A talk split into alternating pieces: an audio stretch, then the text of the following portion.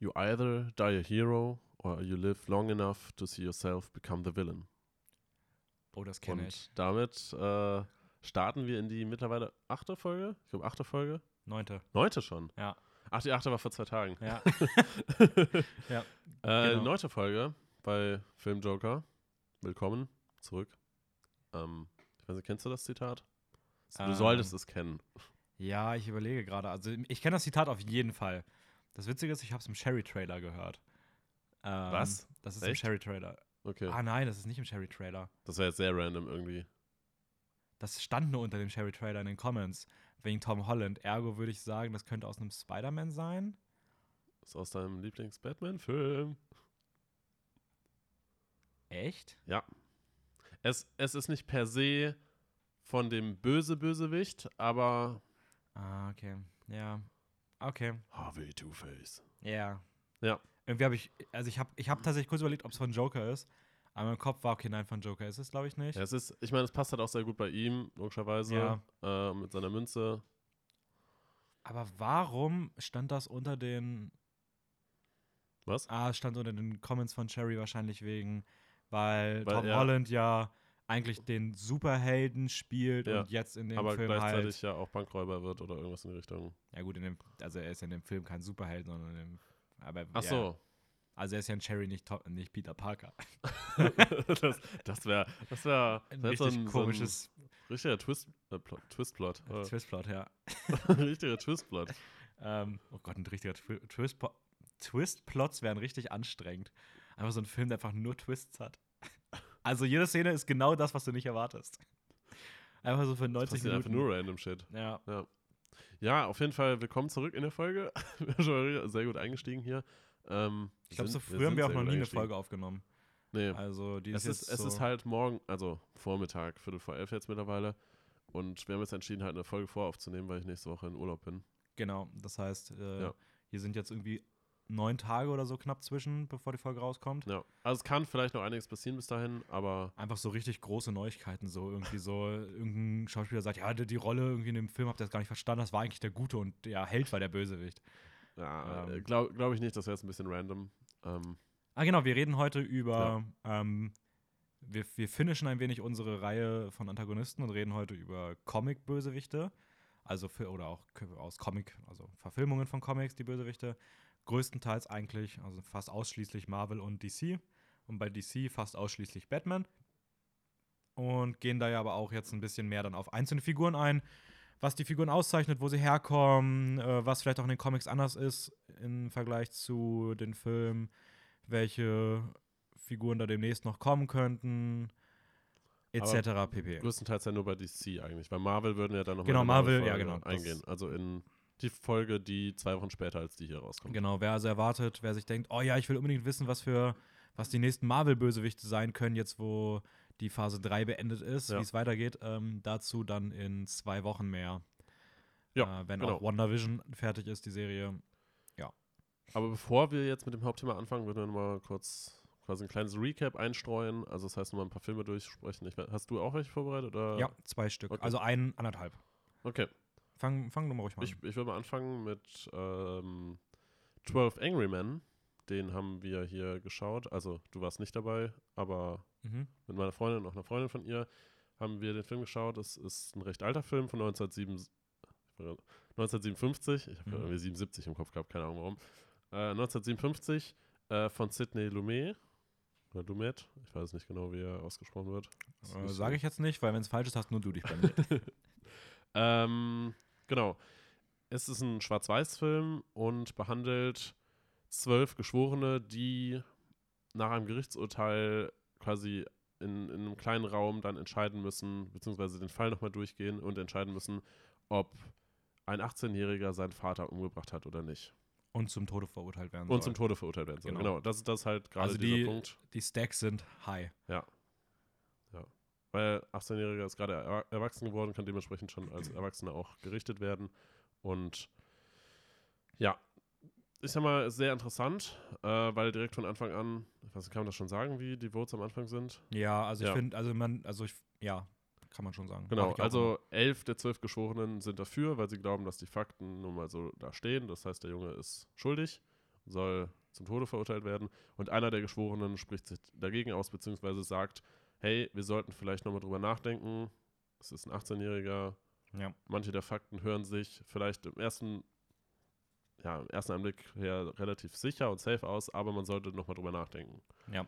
Das sollte man, oder ist man dem Jungen irgendwie auch schuldig, dass man da zumindest mal Zweifel haben sollte. Und dann fangen sie an zu diskutieren. Und das Genau, ganz kurz, ähm, ja, ganz kurz, äh, wichtig dafür in Amerika, also so ein geschworenen Voting muss halt einheitlich sein, also Ja, einstimmig genau. sein, deswegen sind sie halt gezwungen, nochmal darüber zu reden. Ja, weil halt der eine Geschworene sagt, hey, ich würde, also er, er möchte halt nicht einfach so das Voting abgeben, nur damit sie halt damit durch sind. Mhm. Weil sie haben ja eigentlich schon eine Aufgabe, da drüber nachzudenken und Auch nicht die schlechteste Entscheidung. genau. Also, Ähm, was auch sehr interessant ist, ist, dass der komplette Film nur in diesem einen Raum stattfindet. Das heißt, das komplette Drehbuch, der komplette Film handelt wirklich nur um diese Diskussion. Mhm. Und es ist gerade so um Gruppendynamik und auch Psychologie und wie, wie sie halt diesen Fall nochmal durchgehen. Sehr, sehr, sehr interessant geschrieben und super, also sehr, sehr guter Film. äh, vor allem, das spielt auch ungefähr in Echtzeit eigentlich. Ja. Ähm, und ich finde auch, das Drehbuch ist halt unfassbar intelligent. Also, die kriegen in 90 Minuten oder wie, ich weiß gar nicht, wie lange der Film genau geht, aber ich glaube, grob so 90, 90, 97 Minuten oder sowas. 92 Minuten oder sowas. Ja. ähm, kriegen sie eine extreme Figurentiefe bei allen der zwölf Geschworenen irgendwie hin, nur durch wenige Szenen und sowas. Und ähm, ja, ist auch einer meiner absoluten Lieblingsfilme. ja, sehr gut. Hab ihn aber nicht mitgeschaut. Ja, gut. Ja. Aber ich kenne ihn halt auch schon. Ich habe ihn schon, glaube ich, zweimal gesehen. Zwei oder dreimal sogar. Mm. Ja, Was ich habe hast du gesehen? ich hab News of the World gesehen. News of the Ui, World ja. ist ähm, jetzt neu auf Netflix erschienen, Mhm. hat einige Nominierungen auch bekommen, gilt auch als einer der Contender bei den Oscars. Zumindest Nominierungen zu bekommen, ob er wirklich Preise kriegen kann, wird schwierig. Ähm, Regie geführt hat Paul Greengrass, den kennt man beispielsweise aus der Bourne-Reihe. Oder auch von Captain Phillips. Und bei Captain Phillips hat er schon mal mit Tom Hanks zusammengearbeitet. Und die beiden haben auch bei News of the World wieder zusammen an dem Film gearbeitet. Ähm, Mhm. Tom Hanks schlüpft das erste Mal in eine Western-Rolle, wenn man Woody aus Toy Story rausnimmt, ähm, den er ja synchronisiert. Und äh, der Film erzählt von dem Texaner Captain Jefferson Kyle Kidd, der nach dem Krieg, von dem er immer noch gebeutelt ist und ein bisschen mitgenommen ist, durch das Land reist und abends für wenig Geld ähm, ja, Nachrichten vorliest aus aller Welt. Also er reist rum und erzählt einfach, was in der Welt vor sich geht, in einer Zeit, wo wenig Leute selber Nachrichten lesen können Mhm. und nicht mitbekommen, Weißt was du, in welcher passiert. Zeit das ungefähr ist? Ja, im Wilden Westen. Okay. äh, weiß ich nicht, später Wild, Wilder Westen, irgendwie sowas, würde ich sagen. Aber genau weiß ich es nicht. Mhm.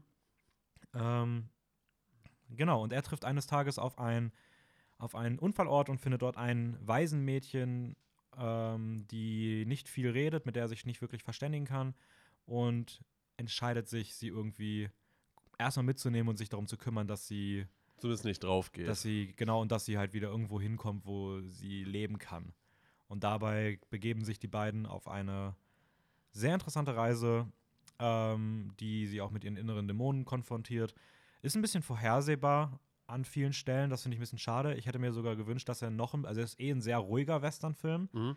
Ich hätte mir sogar gewünscht, dass er noch ruhiger ist. Ich finde, die paar Action-Szenen, die es gibt, sind mir ein bisschen zu sehr reingezwängt in den Film, nach dem Motto, okay, wir brauchen das irgendwie, weil sonst ist es zu langweilig. Ja. Finde ich fast ein bisschen schade. Ähm, tolle Musik.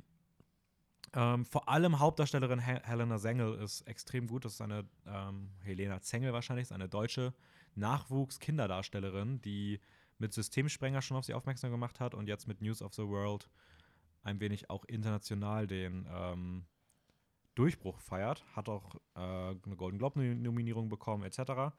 Und ich fand vor allem die Beleuchtung richtig toll. Also diese Szenen, wo Tom Hanks einfach dann abends im Dunkeln nur mit so spärlichen Laternen beleuchtet irgendwie Nachrichten vorliest, sehen so toll aus. Ähm, Nice. Ja.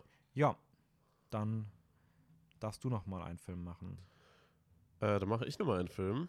Äh, und zwar Sound of Metal. Den habe ich jetzt vor kurzem gesehen. Ähm, Endlich. Gerade auch zum Hinblick auf die Golden Globes, die jetzt bald anstehen.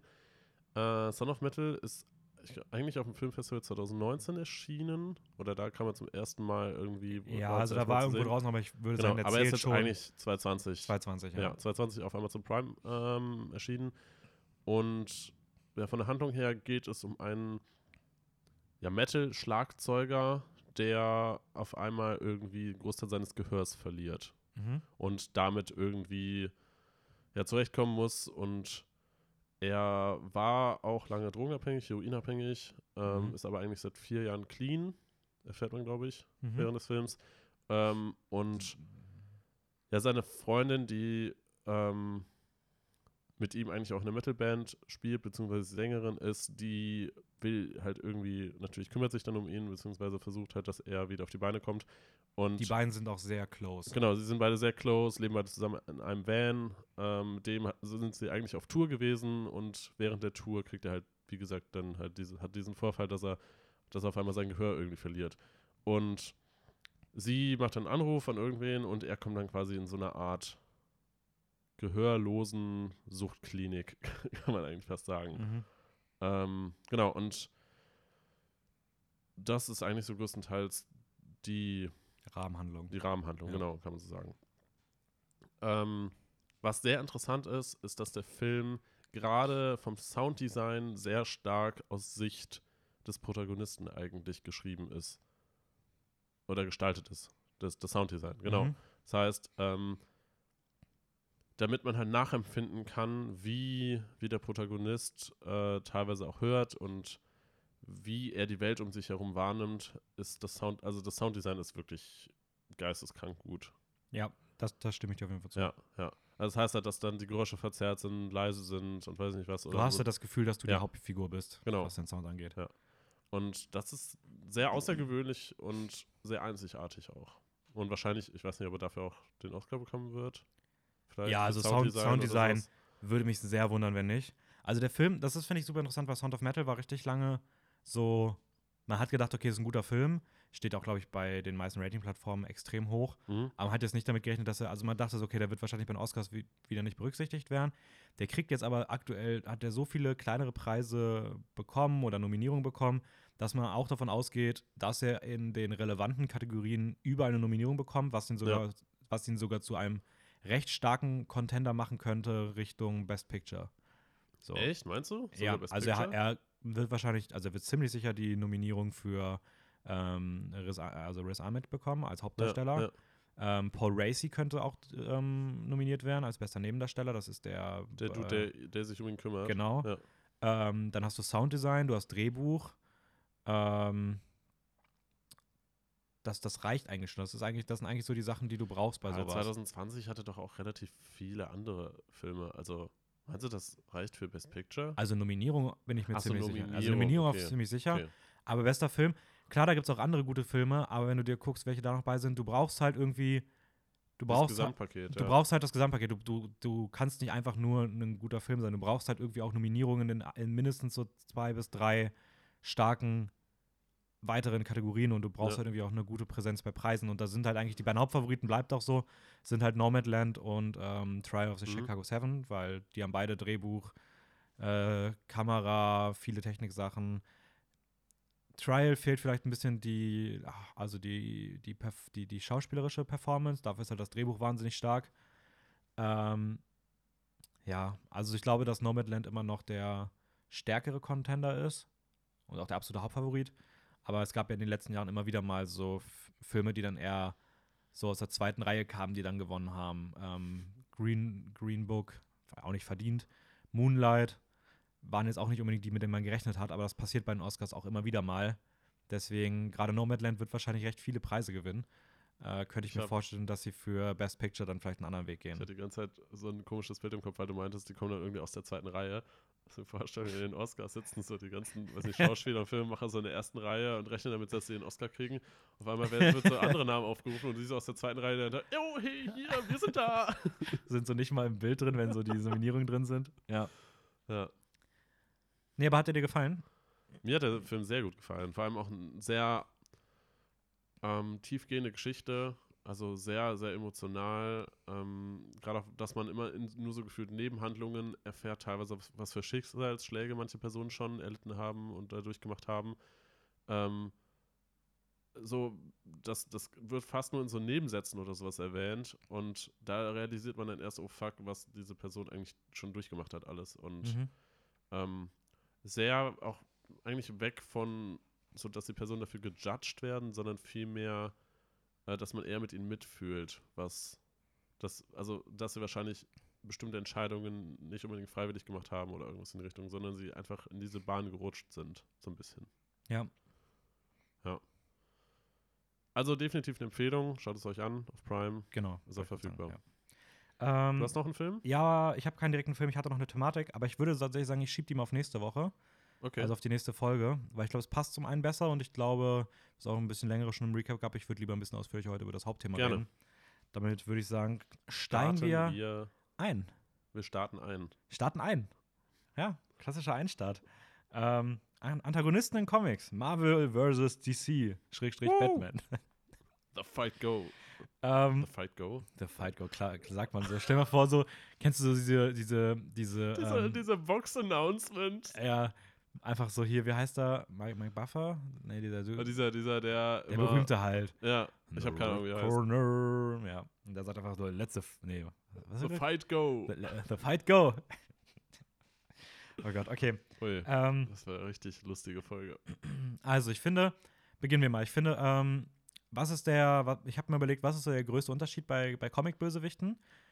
Ähm, ich habe da gar nicht so viel, aber meine Hauptaussage, würde ich sagen, ist eigentlich so, man soll sie mögen. Also, sie sind oft Publikumslieblinge, äh, sie sind so interessant geschrieben oder haben so eine. Bösewichte meinst du jetzt? Genau, die Bösewichte haben so ein interessantes Gimmick. Ich finde gerade Gimmick ist ein sehr wichtiges Wort dabei. Ja, ja, ja. dass Habe ich mir sie- auch aufgeschrieben, Gimmick. dass sie so zu, zu Publikumslieblingen werden können, dass man sich auf sie freut, dass man sie irgendwie cool findet und auch kaum erwarten kann, mehr über sie zu erfahren und von ihnen zu sehen. Ähm, Ja, es macht sich halt auch irgendwie einzigartig. Diese, so ein Gimmick, das gibt ihnen halt so ein besonderes Etwas, ähm, was sie halt von anderen abhebt, beziehungsweise unterscheidet. Und jeder einzelne ist irgendwie so einzigartig einfach. ja, Irgendwie. voll. Ja. Also klar, man muss natürlich sagen, anders als äh, bei Spielfilmen hast du halt auch die Möglichkeit, den Bösewichten irgendwie Was Besonderes zu geben. irgendwelche ja. crazy Fähigkeiten, Ja, ja. irgendwelche Gadgets, ähm, dass Oder du einen sie coolen mit, Anzug oder Ja, weiß nicht oder was, sie mit- bestimmte Verhaltensweisen, die Ja. mega random sind. oder sie mit irgendeinem Tier zu kombinieren. ja, Äh, das ist ja. Ja. auch ein sehr beliebtes Mittel. Ähm, ja, das hatte ich mir so mal zum Einstieg allgemein aufgeschrieben. Sie sind oft der Gegenpol zum Helden. Also es gibt viele, die dann, also gerade bei Marvel gibt es immer dieses, hey, das ist der Held, der hat die Fähigkeit. Es gibt dem Bösewichter die gleiche Fähigkeit. Let's fight. Ähm, let's the fight go. ähm, und ähm, die Bösewichte stellen oft einen Gegenpol zum Superhelden dar. So ein bisschen Mhm. der, die Nemesis. Nemesis ist ein Wort, was ich in den letzten Wochen richtig viel gelesen habe. das heißt einfach nur Gegner. Ja, es ist, nee, aber nicht so, das ist glaube ich auch so, dass, also wenn du, dein, dein Nemesis ist so, So, dass, das ist wie der Erzfeind. ja, ich, irgendwie, so, ja, sowas, aber jetzt merke ich gerade, ich hätte vielleicht mal googeln sollen, was Nemesis genau heißt. Äh, wir können ja mal mit Das Marvel ist ein- Das ist ein starten. lateinisches Wort, glaube ich. Ja, das habe ich, das, da bin ich ehrlich, Raphael, das habe ich mir gedacht. Ähm, das Wort Nemesis klingt auch wirklich wie etwas Lateinisches, könnte auch was Griechisches sein. Ich bin mir ziemlich sicher, dass das mal nee, ist in Latein griechisch hatte. tatsächlich. Echt? Ja. Ähm, ja, griechische Rachegöttin. Also es scheint auf jeden Fall irgendwie so dieses, der Hauptfeind. Ja, Es gibt eine Verbindung. gute Übersetzung. Wir sind ja auch kein, wir sind kein, wir sind kein griechisch-Podcast. Äh, eine Sache, bevor wir so richtig ins Thema reingehen. okay. Ähm, So richtig, aber auch. wir sollten halt. äh, Okay, egal, lassen wir das. ähm, was ich sagen wollte, war, dass sehr interessant ist, gerade in Comics geht es ja viel mehr um das Gemalte bzw. Visuelle. Das heißt Mhm. halt, dass man, dass sich die Comic-Erschaffer oder Böse, Bösewichte-Erschaffer, sage ich mal, auch sehr gut überlegen mussten, wie sie den Bösewicht darstellen, äh, dass er halt visuell besonders gut aussieht.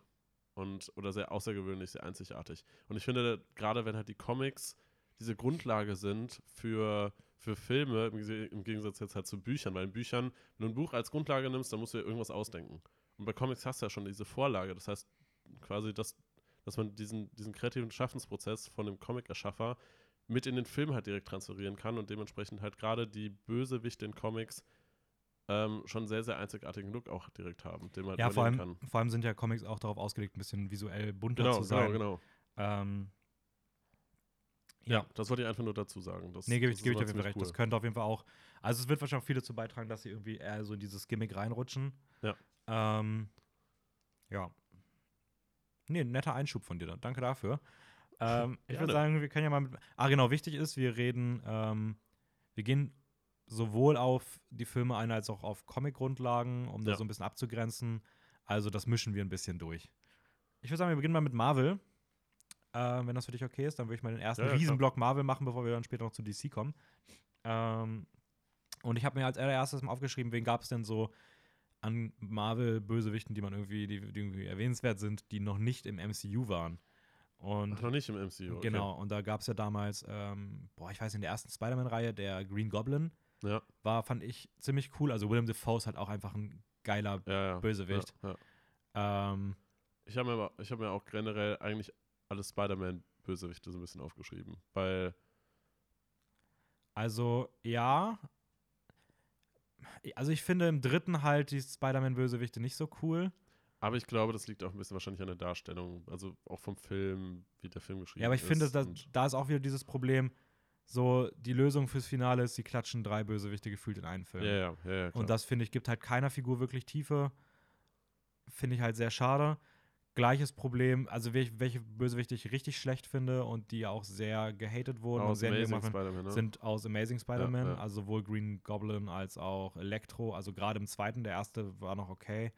Aber der zweite, also klar, irgendwie die Fähigkeiten cool, aber einfach nichts draus gemacht. Ähm, total belanglos. Wirkt eher wie ein Marvel, also wirkt eher wie ein Marvel-Film, wollte ich gerade sagen. Ist ja auch ein Marvel-Film. aber es wirkt eher wie die Marvel-Filme, die auch heute immer Ja, Kritik für ihre ja. Bösewichte bekommen.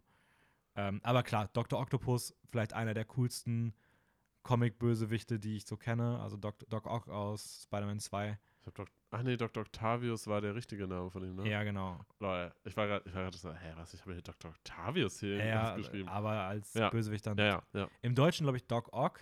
So steht da zumindest auf, auf ähm, in den ganzen Mhm. Plattformen definiert, aber im Englischen halt Dr. Octopus. Ähm, und so habe ich mir auch gemerkt, wenn ich ehrlich bin. Aber der ist schon extrem cool. Also auch die, diese. diese mechanischen Arme. Diese, ja, aber auch die, die, aber auch da wieder halt irgendwie diese persönliche Beziehung zu Peter Parker. ja, ja. Das ist halt irgendwie, das ist einfach gut Das geschrieben. ist, das ist finde ich, generell irgendwie. In, in eigentlich allen Spider-Man-Filmen ist der Bösewicht richtig, richtig close irgendwie mit Peter Parker. Oder Ja. hat zumindest immer irgendwie eine, eine relativ nahe Beziehung zu ihm.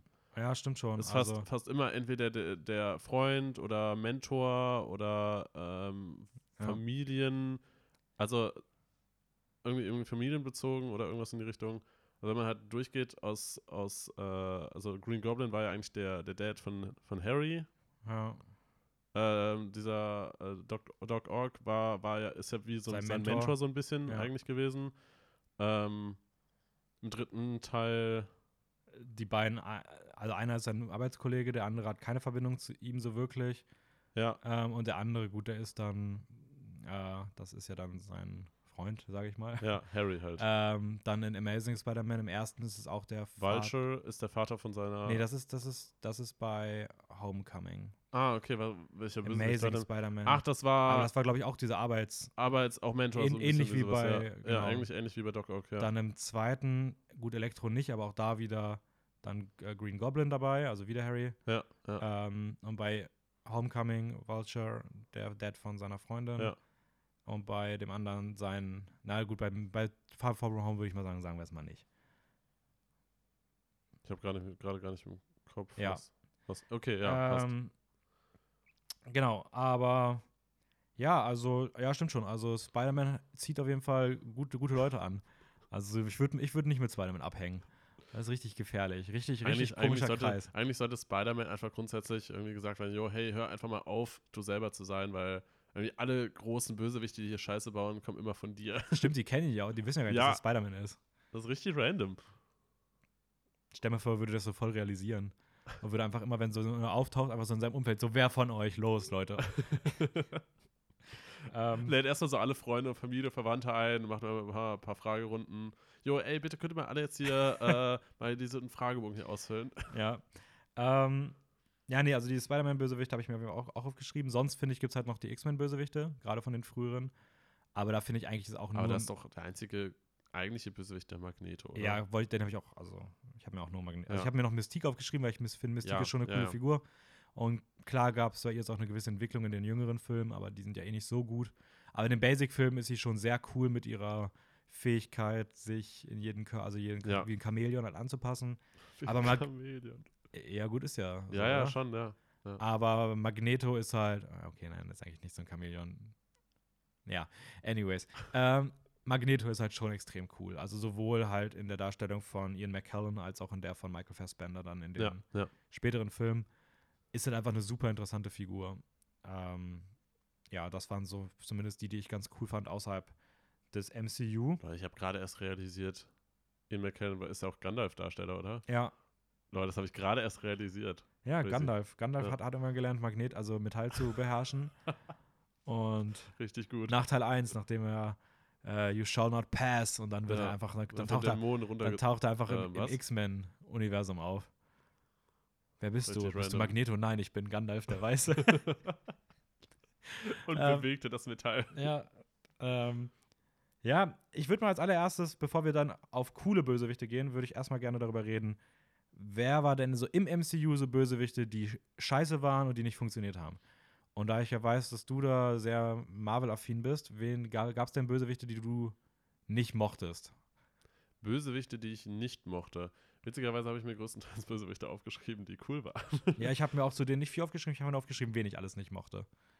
Und ich Ähm, habe 1, 2, 3, 4, ich sag mal so, 5, 6, 7. Ich, ich war, also Neun. Bösewichte, die ich mir aufgeschrieben habe, wo ich dachte, die hätten richtig viel Potenzial gehabt, aber Mhm. die sind irgendwie ein bisschen, ich weiß nicht, blöd dargestellt worden. Lag halt auch ein bisschen daran, wie die Filme geschrieben waren, waren äh, Thanos Kinder, also die Children of Thanos. Diese, die, die, diese vier, also Corvus Ah, Glaive, Ja, ja. Obsidian, Proxima Midnight und The Eb Ebony Maw. Ähm, diese vier, also in den Comics gibt es ja noch viel mehr eigentlich. Mhm. Ähm, aber ich war im Nachhinein echt enttäuscht, wie die dargestellt wurden, weil die gerade in den Comics auch viel, viel, viel krasser sind, auch Die waren, viel mehr in Infi- die waren Hintergrundgeschichte in haben. Infinity War dabei, ne? Ja. Warum Ja. waren die nicht in Endgame dabei? Das ergibt gar keinen Sinn. Sie waren in Endgame, aber sind total in der Masse untergegangen. Ach, die waren da sogar die waren, bei. Die waren dabei, ja. Verrückt. Ja, aber die sind einfach teilweise in so einer Sequenz auf einmal draufgegangen, weil sie vom großen Ant-Man auf einmal plattgetreten wurde oder so. Aber es ist nur irgendwo im Hintergrund passiert. Also es war so komplett egal. Wow. Ja. Einfach, okay, ja, gebe ich dir absolut recht. Die habe ich gar nicht, an die habe ich überhaupt nicht gedacht. Weil ich finde, die sind als Bösewichte super interessant, gerade auch wenn, wenn man in Comics sich ein bisschen reinliest, was sie für eine Hintergrundgeschichte haben und sowas alles. Ähm, überhaupt, dass beispielsweise ähm, Cull Obsidian, also dieser große Klotz, der so vergleichbar wie Hulk ist so ein Mhm. bisschen, ähm, dass der und Corvus Glaive, der Dude mit diesem Zepter, Mhm. Äh, der diese Kapuze aufhat Mhm. Ja. äh, und, und Vision ja dann den Stein auch klauen will quasi, mhm. ähm, die beiden sind einfach Brüder. Crazy. Ja. Das erfährt man halt erst, wenn man mal irgendwie danach googelt oder sowas, aber das ist so im Film komplett irrelevant. Ne, im Film, also ja, gebe geb ich dir auf jeden Fall recht. Geht dann irgendwie auch zu leicht im Film irgendwie. Sind Ja. dann, spielen auch in Infinity War dann zu eine geringe Rolle. Ja. Oder dass Corvus Glaive und äh, Proxima Midnight einfach verheiratet sind. Zwei von denen sind einfach verheiratet und die anderen beiden sind Brüder. Voll, da, wie viel sind das? Sind vier oder fünf, ne? Das sind vier. Richtig. Also das so, dass das halt überhaupt kein Und Thema dann- ist. Zwei sind verheiratet, zwei sind Brüder und dann gibt es noch den vierten. Ja, und der vierte ist, finde ich, tatsächlich sogar der interessanteste von denen. Das ist Ebony Maw. Ähm, und der, das ist ja der mit den telepathischen Fähigkeiten. Mhm. Mit Dr. Strange. auch, Genau, ne? mit Doctor Strange diese Interaktion hat. Und wenn man sich mal in den einliest, so ein bisschen online, was, was der auch teilweise irgendwie gemacht hat und was er für eine Hintergrundgeschichte hat, es ist super interessant und ich, ich finde es total schade, dass es überhaupt nicht in den, in den Filmen irgendwie thematisiert wurde. Aber dafür haben sie halt auch die Filme einfach komplett zugeklatscht mit Blockbuster-Action und Ja. Wie gesagt, Ja. das ist eh ein anderes Thema, aber ja. Ähm, ja, ich habe mir sonst noch aufgeschrieben, dass ich, äh, ich mag Whiplash nicht aus Iron Man 2. Also ich finde Mickey Rourke mit diesen Elektropeitschen jetzt irgendwie Ach, nicht, den, okay. nicht ja. sonderlich interessant, weil er einfach auch so, er ist einfach so da. Das, So. das war der, der, der Tony quasi vorgeworfen hat, dass, weil sein Vater oder Großvater und sein Vater irgendwie Ja, zusammengearbeitet irgendwie so haben. eine möchte gern konstruierte Ja, ja. Marvel-Verbindung wieder mal. Ähm, ich bin nie der Riesenfan von Red Skull gewesen. Da spielt auch irgendwie mit rein, dass ich den ersten Captain America nicht so gerne mag. Ähm, Okay, weil ich habe mir auch Red Skull aufgeschrieben als Er ist schon ein guter ich- Bösewicht ich find- an sich. Ich finde ihn super interessant. aber ja, ja, das stimmt schon irgendwo. Ähm, Malekith fand ich ganz furchtbar aus Tor 2. Dieser Dunkelelf, der komplett egal ist. Achso, ja, Ich, gut. an den konnte ich mich nicht mal mehr erinnern, bis ich jetzt nachgeguckt habe. Ähm, ich mag auch Ultron nicht, also gerade auch im Look, wie Ultron aussieht. Und ich finde auch, dass der zweite Avengers halt aus einem, schon aus einem Grund auch der unbeliebteste von denen ist, weil einfach der Bösewicht nicht wirklich funktioniert. Wanda und Quicksilver Was sind dafür halt ziemlich cool. Ja, keine Ahnung, weiß ich nicht. Irgendwas mit diesem Computer, der, Hat er meint irgendwie wahrscheinlich, dass die Menschen. dass er rechnerisch irgendwie die Menschen Ja. scheiße sind. Ja, ja. Ja, gut, dann gibt es halt den ganz krassen Downer mit äh, dem dritten Iron Man und dem äh, Mandarin. Ähm, Wobei ich den dritten Iron Man eigentlich sehr gerne mag. nee, ich finde ihn furchtbar. Und ich finde gerade, was sie mit dem Hm. Mandarin gemacht haben, ist irgendwie echt eine. Also, ja, okay. Ja, es ist schon irgendwie, ja. eine, also es ist schon, das ist schon sehr. Also halt alle nur- Leute, die, die die Moment Figur aus den. Comics mögen, ist das wirklich ein Schlag in die Fresse. Es ist halt nur für den Moment geschrieben, ne? Und ja, aber sie haben es ja zum Glück eingesehen, dass sie Kacke gebaut haben. Mal gucken, ob sie den jetzt Ja, durch die Chang. ja, ja diese zwölf Äh, äh, Wie Ringe. heißt er denn? Shang-Chi? Shang-Chi, ne? Ja, Ja. ja. schon. Ähm, ja, Caecilius aus Doctor Strange, gespielt von Mats Mikkelsen. Auch ein super enttäuschender Bösewicht, obwohl Ja. ich halt Mats Mikkelsen sehr mag. Ähm, auch wieder viel zu blass, einfach nur ein Gegenpol, super langweilig. Das, der Look auch irgendwie peinlich mit diesem komischen, ich weiß nicht, einfach nur diesen blau geschminkten Augen, was irgendwie auch, wo du dir denkst, okay, das ist jetzt nicht so. Damit ist er böse. Ja, das ist irgendwie jetzt, keine Ahnung, das ergibt irgendwie so gar keinen Sinn. Dieser Look ist irgendwie ganz weird. Ähm, ja, und sonst Guardians of the Galaxy 2 leidet halt auch so sehr unter einem uninteressanten Bösewicht. Mit Ego. Ja, Dad. ja, auch. Als dann der, als es dann irgendwie aufgelöst wird, ist es dann irgendwie alles im Finale irgendwie alles ein bisschen wild und nicht so interessant. Ähm, Ant-Man fand ich auch nie so gut, die Bösewichte.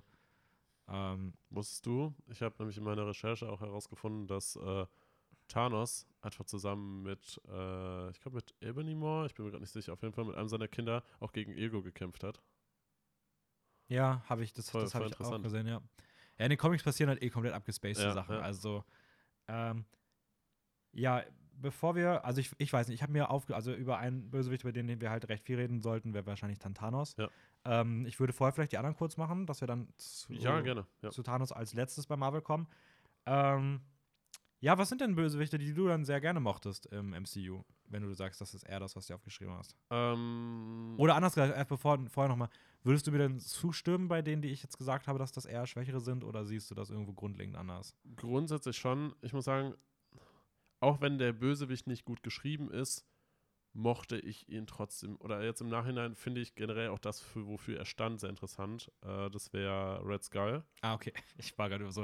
ja, Okay, sorry, ich, um ich habe ich hab's noch nicht. Ja. Äh, weil Red Skull ja eigentlich ein bisschen für so die Entwicklung von Hydra auch verantwortlich war. Ja, nein, also Red Skull habe ich auch eben eben ein bisschen vorsichtiger formuliert, weil ich dann doch auch war. Also da liegt es bei mir wahrscheinlich auch viel daran, dass ich den ersten Captain America einfach nicht so gerne mag. Okay, aber ich, ja, ja.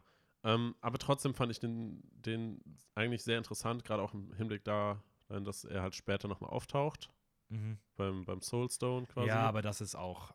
ja, aber einfach, einfach nur der Fakt, dass er da halt quasi wie eine Art Fegefeuer halt irgendwie festhängt. Und ja. ja, dazu habe ich mir einer der Aspekte, den ich, den ich in Infinity War absolut nicht mag. Aber ich, ich fand es halt ganz witzig, auch gerade im Hinblick darauf, dass, dass er ja eigentlich da Thanos und, okay, ich will jetzt nicht zu viel Ja, spoilern, das- ähm, dass er da halt Thanos begegnet ähm, und hinterher letztendlich ja auch nochmal andere Personen dort vorbeikommen ja, na, trotzdem nicht. Nee. und dass er eigentlich in einem, später noch auf Captain America treffen muss. das ist halt ganz witzig, weil Captain America ja reist, auch nochmal, um, sag mal, äh, wieder was vorbeizubringen mhm. und dass sie halt einfach nochmal aufeinandertreffen. Aber man sieht es halt nicht. Das ist ganz, ganz interessant. Wahnsinnig interessant. Ja, ich find's witzig. Aber es muss ja super weird sein, weil sie ja eigentlich ganz am Anfang, also im ersten, in, in ähm, First Avenger, dass sie da ja gegeneinander gekämpft haben und er dann durch den, durch den Tesseract etwa verschwunden ist. Und auf einmal kommt dann Captain America wieder und will ihm den Stein zurückgeben. Super Nee. weird. Nein, also äh, ja, Also es ist schon witzig, aber es ist, ja, nee, kriegt mich überhaupt nicht. Also, ähm, es, es fühlt sich halt ein- einfach nur für den Witz platziert und das finde ich halt bei sowas irgendwie schade. Ja, meine Güte, jetzt sei nicht jeder Schmollmund hier. Okay. Wen, Ähm. fandst du wen findest du denn gut? äh, sehr interessant fand ich äh, Killmonger aus, ähm, aus Black Panther. Ja, vielleicht mein Lieblings, eine meiner, also auf jeden Fall einer meiner Top 3, Top 3, okay. Top 5. Kurz korrigiert. Ähm, also, ich weiß jetzt nicht, ob ich wirklich alle, alle Bösewichte mit aufgeschrieben habe. Ähm, sonst wäre noch dabei Loki für mich. Also genau, Killmonger ist ja aus aus Black, Panther. Und das Coole an Killmonger finde ich halt irgendwie, dass er nie, also er, es gibt, glaube ich, keinen anderen Bösewicht, den sie so sehr auch mit guten Eigenschaften verbunden haben. Also bei dem man nachvollziehen kann, warum er so ist, der irgendwo auch recht hat in seinen politischen Ansichten, die er damit reinbringt und sowas. Also man kann absolut nachvollziehen, wo es herkommt bei ihm und man denkt sich teilweise auch irgendwo, okay, er hat irgendwo schon recht. Mhm. Und ähm, ja, Michael B. Jordan, eh einer meiner absoluten Lieblingsdarsteller. Äh, ja, diese Rolle ist perfekt für ihn. Also, ähm, Ja. Ja, stimme ich dir auf jeden Fall zu, ja. Wen hast du sonst noch? Äh, Loki habe ich mir aufgeschrieben. Ja, Als safe. Lo Loki ist ja so ein bisschen, ich sag mal, ambivalent, also weil er teilweise gut, teilweise böse ist irgendwie, oder äh, eigentlich am Anfang böse, aber halt eigentlich in der guten Familie aufgewachsen durch Loki, würde ich sagen, ist so ein richtiger Anti-Held. Er Ja. hat schon auch was Gutes immer wieder mal. Ja. Ähm, Aber er hat durch seine Vergangenheit, dadurch, dass er halt der Stiefbruder von Thor eigentlich ist und in der Familie aufgewachsen ist, aber eigentlich einer dieser, wie heißen die, diese komischen Wesen? Äh, äh, ja, die aus dem ersten Teil, wo er Ja. halt herkommt. Eis, Eisriesen oder so? Äh, Ich weiß gerade gar nicht mehr genau, wie die Ja, heißen. er ist auf jeden Fall, er ist so ein bisschen der, der, äh, der Theon Graufreud von, von Marvel. Ja. So, als Kind einfach so entführt worden und so, ja, du, ich bin jetzt dein Papa. ähm, ja, Loki, ja, der Also mit, seiner ich, ich find- mit seinen Illusionen und Täuschungen ja. und Tricks und so. Ich finde find Loki, beziehungsweise die, diese Figur, sehr interessant geschrieben, diese Entwicklung, die er durchmacht, äh, von irgendwie will er, will er selber auch irgendwie sich das beweisen, dass er halt auch was kann und dass er halt nicht nur im Schatten von Thor eigentlich steht und tendiert dann halt zur bösen Seite irgendwie und, und mixt dann halt im Hintergrund ganz viel irgendwie herum, ist dann irgendwann mal scheinbar tot, taucht wieder auf. Also sowas halt in Mhm. die Richtung. Ähm, ich finde, ich find Loki ist halt über die ganze, über das ganze MCU sehr interessant geschrieben, bis zum Ende. ja, ge- gebe ich dir auf jeden Fall vollkommen Ja. recht. Ähm, ja, ich mag, ich mag noch den Winter Soldier beispielsweise sehr den, gerne. den hätte ich auch. Ja. Aber es liegt auch daran, dass ich den zweiten Captain America für den besten MCU-Film halte. Ähm, Aber ich finde tatsächlich, ähm, der Winter Soldier an sich, ja, aber ich finde tatsächlich die Figur, die dahinter steckt, also Baron Zemo. Das ist nämlich der Böse, der, der ihn ja Mhm. eigentlich manipuliert, beziehungsweise zu dem macht, was er dann, also dass er ja dann. ja, aber ich finde das Ergebnis als also mit Bucky Barnes. ja, ja. Also dieser Look im zweiten, dieser Winter Soldier mit diesem, mit, Mit dem- diesem, oh Gott, sorry, ich bin ans Mikro gekommen, mit diesem, hab nicht ähm, mit diesem Mund, Ja, ja, ja, ja. wie nennt man das denn? So, Mundschutz. ja, oder? Also so hochgezogener Metallmundschutz. Dem gar Mund, nicht. War, so ein Stoffding, oder? das war nur ein Stoffding, ja. Ja, und stimmt. dann diesen wehenden Haaren, dieser Metallarm. Ja. Ähm, ich weiß nicht, der hat so eine krasse Aura in dem zweiten Teil. Das ist, und dann diese Vorgeschichte, dass es halt ursprünglich der beste Freund von äh, Steve Rogers, also Ja. Captain America, ist. Das ist irgendwie. Also da merkt man halt, wenn die Verbindung zwischen der Hauptfigur, dem Helden und dem Bösewicht irgendwie klug gemacht ist, gut dargestellt wird und dann der Held irgendwie noch interessant ist, das ist halt so die perfekte Kombi, weil das haben Mhm. irgendwie Loki und Winter Soldier in Perfektion, auch irgendwie bei Killmonger, weil es ja beide so um den, diesen Königsstatus geht. Ja. Ähm, ja, keine Ahnung, das, das finde ich halt, ist einfach gut gelöst. Deswegen mag ich beispielsweise auch die beiden Spider-Man-Bösewichte sehr gerne. Also ich finde sowohl The Vulture, also dieser Mhm. Geier, der man nicht nach der Weltherrschaft strebt, sondern einfach so ein ganz kleines Anliegen hat, Ja. ist so ein perfekter erster Bösewicht für, ähm, für, für Spider-Man und halt auch in Spider-Man 2 der herausragende Bösewicht, ähm, über den man nicht so viel sagen darf. Aber Ja, ja, ja. ähm, ja, das, das sticht halt schon raus. Hast du noch weitere, die du magst? Ich habe jetzt mal Nebula aufgeschrieben, wobei sie ja eigentlich kein typischer Bösewicht ist, Ja, ähm, aber halt eigentlich als ein Bösewicht aufgewachsen ist. Zumindest wenn man jetzt Absatz von den Filmen geht und halt in die Comics reinschaut. Ja. eigentlich auch wieder so ein bisschen so Anti-Held. Ja, Richtung Anti-Held, genau, Aber genau. ja, gebe ich dir auf jeden Fall recht, ja. Hatte ich gar, auch wieder gar nicht dran gedacht. Das sind nur diese Nebenfiguren, die habe ich gar nicht im Schirm gehabt. Ich habe nur irgendwie nach den, immer nach dem Hauptbösewicht gesucht. Also ja, das natürlich auch in Kombination mit Gamora. Wobei Gamora ja schon fast eher als Heldin anzusehen Ja, ist. Gamora ist eine, ist eine Heldin. Ja, ich meine jetzt halt nur halt Nee, diese. Gamora ist eine Heldin, Punkt. Machen wir nicht Ja. Gamora schlecht. Ja, genau. Äh, ansonsten, ich habe mir Venom aufgeschrieben. Äh, Venom einfach grundsätzlich als Bösewicht, weil ich es eigentlich ganz interessant finde, wie ein Parasit aus dem Weltall Ah, Eine Person- nicht auf Basis von irgendeinem Film. Nicht, nee, nicht auf Basis Okay. von einem, irgendeinem Film, sondern einfach grundsätzlich, wie ein Parasite in Symbiose mit einem Menschen von der Erde zu so einem komischen Wesen irgendwie wird. Ja, Ich das, finde, das, das ist schon interessant. das ist schon super interessant. Auch, ich Wenn weiß jetzt halt natürlich nicht, was, was jetzt in Comics noch alles für Geschichten dahinter gibt. Ich bin jetzt nicht so tief drin, Mhm. aber ähm, ich habe das Gefühl, da könnte es halt deutlich mehr Potenzial geben. Und wer weiß, wo Venom 2 noch hingeht. Fortsetzung, die sie ja machen. Ja, wollen. also wie gesagt, ich finde halt, also Ven ja, ich finde Venom an sich auch interessant. Ich finde halt Venom in der Spider-Man-Darstellung von damals, ähm, Spider-Man 3, finde ich irgendwie ein bisschen seltsam. Da sind ein paar sehr cringy Sprüche bei. Ja, Ähm, Und da habe ich auch nicht das Gefühl, dass da irgendwie so diese, diese Verbindung so, so Nee. relevant ist irgendwie. Da geht es einfach nur darum, okay, da ist so ein komisches Ding, was dich böse macht. Und Fertig. Tom Hardys Venom. Also ich habe ein sehr großes Problem mit dem Venom-Film, Mhm. weil ich einfach finde, dass es einfach, du, also da, da ist nirgendwo mehr, also kann wenn man das beispielsweise mit, jetzt mal mit Joker vergleicht, der Joker-Verfilm mit Joaquin Phoenix, Mhm. man, hat Sympath man hat starke Sympathien für die Hauptfigur, aber man weiß trotzdem, dass es ein Bösewicht immer noch ist. Und es passt einfach zu der Comic-Grundlage und der Flair ist irgendwie stimmig. Und bei Venom hast du nicht das Gefühl, dass das ein Bösewicht ist. Also es wird einfach, er wird einfach eigentlich komplett zum Helden gemacht. Und ähm, das finde ich halt einfach so eine dumme Entwicklung und so langweilig geschrieben, weil es fühlt sich einfach so sehr nach, gut, wir, wir nennen das jetzt einfach nur so, aber im Endeffekt machen wir unsere gleiche Formel wieder, aber alle denken, es ist ein Bösewicht ja, ja. weil es niemand checkt oder niemand Bock hat, da irgendwie tiefgehend drüber zu überlegen. Und damit das nicht auffällt, besetzen wir es einmal mit Tom Hardy, der sich selbst spielt. So, und ähm, klar ist irgendwie ganz witzig mit den Dialogen zwischen Ja. ihnen und das aber es, funktioniert es, hat, auch. es hat nicht wirklich was mit dem Hintergrund mit Venom zu tun. Nein, aber es ist einfach, das, das ist kein, das ist nicht Venom, so, das, da ist auch kein, wo ist da das Böse? Also Ja, das ja. ergibt einfach keinen Sinn, so. Und deswegen, Böse ist halt nur in dem Sinne, dass irgendwo mal ein Kopf abgebissen wird. aber ja, aber, das also nur die Art und Weise, wie er. aber auch nicht Dinge von irgendwie normalen Menschen, sondern auch von Bösewichten. Ja, ja, So. Das ist so, dann kann man auch Deadpool als Bösewicht bezeichnen. ja, ich weiß. So, also, oder Logan.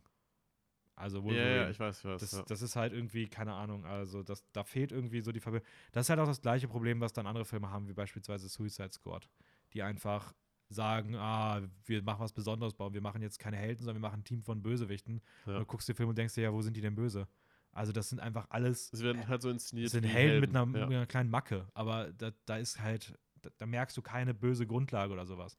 Und das ist halt irgendwie schade, wenn das dann irgendwie so verkommt. Aber ja. Aber an sich, ja, gebe ich dir recht, finde ich interessant. Ich bin mal gespannt, wo es mit Morbius hingeht. Ich finde Ja. nämlich, der Morbius-Trailer sieht auf jeden Fall deutlich düsterer aus. Und ich hoffe, dass sie halt diese Bösewicht-Seite auch durchkommen lassen und nicht den gleichen Fehler machen, meiner Meinung nach, wie bei Venom. Ja. Aber. Was hast du noch für, für Marvel-Bösewichter aufgeschrieben? Äh, nee, das waren tatsächlich die, die ich gut finde. Also ich finde auch nur fünf gut. Also okay, nur-. Nur Killmonger, Loki, Winter Soldier, Vulture, Spider-Man 2 und natürlich der ganz große jetzt, ähm, Thanos. Weil mehr habe ich mir auch nicht aufgeschrieben, interessanterweise. Also ich, ich, ich stimme nicht ganz überein mit dem, was ich unbedingt gut oder schlecht finde, weil ich habe, mal, ich habe jetzt zum Beispiel auch Ultron aufgeschrieben, weil ich eigentlich an sich es interessant finde, dass ein Roboter so in sich als, beziehungsweise aus diesem Netzwerk von, von Tony halt als, als Bösewicht in irgendeiner Form sich entwickelt. Wie jetzt dargestellt ist, ist natürlich was komplett anderes. Ja. Aber ich, ich fand ihn an Die sich. Idee an sich die, ist, an, die ist Idee gut, an sich ja. ziemlich, äh, finde ich ziemlich, ziemlich cool. Aber Ja, Gut. ich finde, es gibt eh auch viele so in der Mitte, so Ronan, ähm, Iron Man 1 hier, der sein, sein Ja, Boss oder ja, sowas. Ähm, ja, Aber es ist jetzt irgendwie nicht so besonders. Keine Ahnung. ja, viel mehr fallen mir jetzt gerade auch nicht ein. Ich glaube, dass Aus, aus Tor gibt es halt noch Hela. ja, ist auch, ist auch eine gute, solide. Ja. So, also sie haben ja auch ein paar solide einfach so gemacht. Aber, aber es ist jetzt halt filmisch nicht so gut umgesetzt. Aber ich würde mal sagen, bei Marvel ist es mittlerweile eigentlich so fast 50-50, ob der Bösewicht scheiße ist oder okay. Ja. Und bei okay gibt es da wieder die Chance auf 50-50, ob er okay ist oder wirklich gut. Ähm, Und Ja, aber eine kommen gute 25%-Quote. kommen, wir, kommen wir zu Thanos. Ähm, ich habe mir erstmal ein bisschen was zur Vorgeschichte aufgeschrieben von Thanos.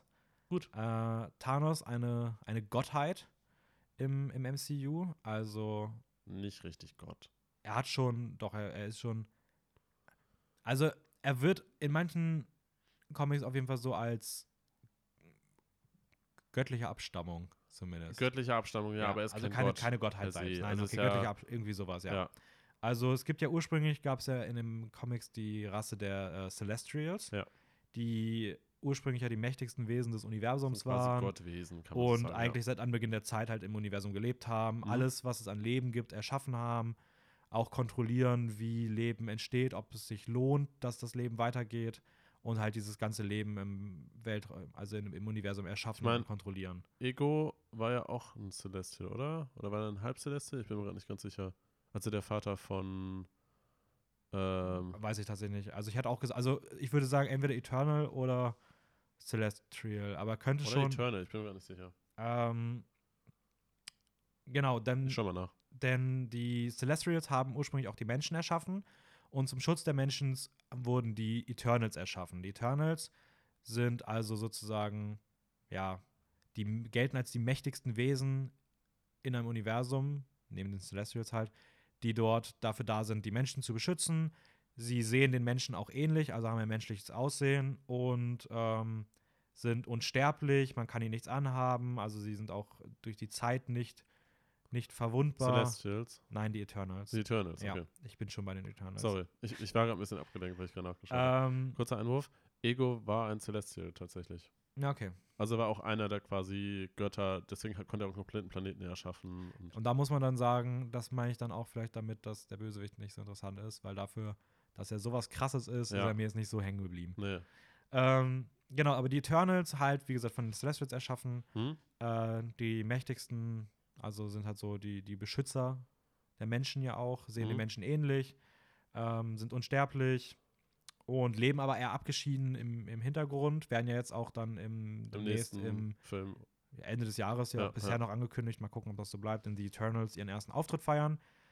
Und ähm, gleichzeitig gibt es aber auch die Deviants. Die Deviants sind ähm, missgebildete Versionen, Ja. die durch eine Anomalie entstanden sind, als man die Eternals erschaffen hat. Und die so ein bisschen als Bösewichte, kann man so ein bisschen sagen. Ja, sie sind auf jeden Fall der bösartige Gegenpol. Ähm, zu den Eternals. Sind Ja. halt aggressiv. Ähm, man sagt immer, dass die eher so nach, ja, nach bösen Motiven streben, obwohl es Mhm. da wahrscheinlich auch irgendwie noch mal in einer gewissen Form Abweichung geben kann. Sie sind allerdings im Vergleich zu den Eternals nicht unsterblich. Das ist so einer der Hauptpunkte. Sind aber auch mindestens eigentlich gleich stark.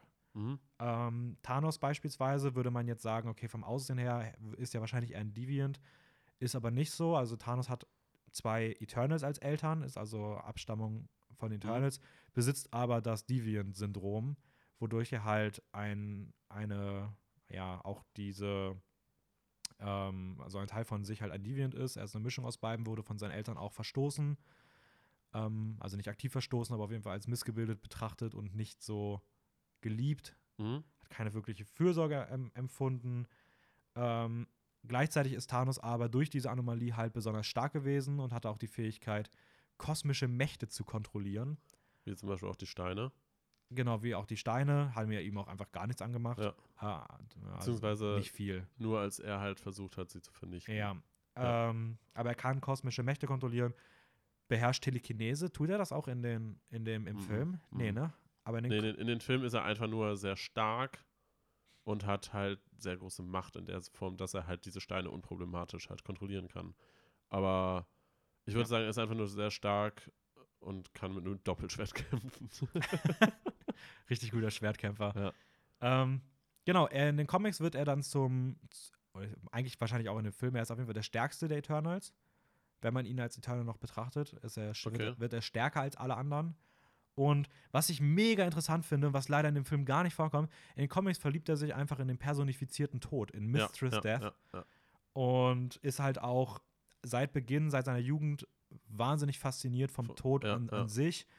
Ähm, Was dann halt auch erklären würde, warum er die Hälfte des Universums irgendwie. Ja, und warum, wa- dass er halt auch vielleicht ein Ja. anderes Verständnis vom Tod hat. Also ich glaube, bei- das wird ja im ersten angedeutet, dass es für ihn ja weniger um darum geht, Menschen oder Wesen zu töten, sondern er sie ja befreien möchte. Ja, ja. Ähm, Dass also er halt, der Meinung ist, dass er die Hälfte des Universums auslöschen muss, damit die andere Hälfte gut leben kann. genau, also in Infinity War hat er ja noch Motive, die nachvollziehbar sind in Ja. irgendeiner Form, auch wenn man sie natürlich nicht teilt, aber trotzdem irgendwie ist die Figur in sich stimmig und bekommt eine gewisse Tiefe. Ich Mhm. finde halt, wie gesagt, in Endgame, ich finde es sehr schade, dass die in den Endgame einfach nur zum, okay, fuck it, dann töte ich euch jetzt einfach alle und ich werde es genießen, Ja, machen. ja. Das finde ich leider eine schade, also eine nicht so coole Entwicklung. Da mag ich das in, ähm, in, ja, in Infinity War lieber.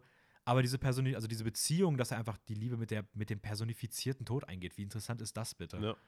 Ja. Äh, ja, Auch interessant, weil du eben meintest, Telekinese oder Telepathie. Nee, Telekinese heißt ja, dass man Dinge bewegen kann und Telepathie ist, dass man über Gedankenkraft. genau, Telepathie hast du die Möglichkeit, Gedankenkraft und Telekinese bewegst Was du. hat er für eine Fähigkeit? Telekinese. Ah, okay. Also wie Magneto, nur nicht mit Metall, sondern mit allem. Ja, weil interessanterweise äh, stand auch, dass beispielsweise äh, Ebony Moore, der ja auch über so telekinetische Fähigkeiten und sowas verfügt, dass er auch extrem gut darin ist, äh, irgendwie äh, Person, ich, ich komme jetzt darauf zurück, warum das mit, was mit Mhm. Thanos zu tun hat, äh, dass er halt extrem gut auch in so Manipulation und auch so Informations, ähm, wie soll man das sagen, dass er halt in der Lage ist, Nevermind, ich habe gerade einen Fehler gemacht.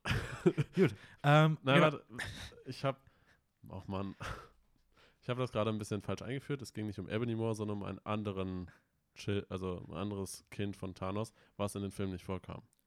äh, wie heißt das? Supergiant. Oh ja, nie gehört. Nee. Ähm, das ist nämlich, es ist ein, kurz zur Einführung, es ist ein, äh, ein, ein Wesen, was quasi über Telepathie anderen Menschen quasi Intelligenz und Wissen aussaugen kann wie ein Vampir. Super interessant. Mhm. Und alles an Informationen und Wissen, was er einem, einer Person oder einem Wesen in irgendeiner Form aussaugen kann, das bekommt Thanos automatisch auch. Das heißt, das wird über Telepathie anscheinend an Thanos weitergeleitet. Deswegen war meine Frage, ob er Telekinese oder telepathische Fähigkeiten irgendwie hat. Hm, okay. Weil, weil Thanos irgendwie anscheinend so in Verbindung mit, mit dem ist, dass er dann die Information auch bekommt. Und das fand ich auch sehr interessant. Sorry für einen komischen Einwurf. Ja, ist gut. Ähm, Aber das, das halt wusstest, oder weiß ich nicht, da stand nur Telekinese. Okay. ja, da stand nur Telekinese, also deswegen weiß ich nicht genau. Na Mehr kann ich dazu leider nicht sagen. Aber Gut, ja, weiter klingt auf geht's. jeden Fall super interessant. Also kann auch sein, dass da noch, also er wird ja noch viel mehr hinterstecken. Das Ja, sind ja, ja, nur ja. die Basic Facts. Ähm, genau, nachdem er dann mit dem, ähm, nachdem er sich in Mistress Death halt verliebt hat, wurde er anschließend dann auch von Titan, seinem Heimatplaneten, verbannt und dann beginnt langsam so der Weg des Thanos, den man dann halt auch aus dem MCU Mhm. dann aktiv kennt. Ja. Ähm, was ich mir noch angeguckt habe, weil ich es einfach mal interessant fand, ist, kennst du eigentlich, jetzt werde ich dich mal richtig vorführen, ha, äh, kennst du eigentlich die, die Infinity-Steine und was genau ihre Fähigkeiten sind?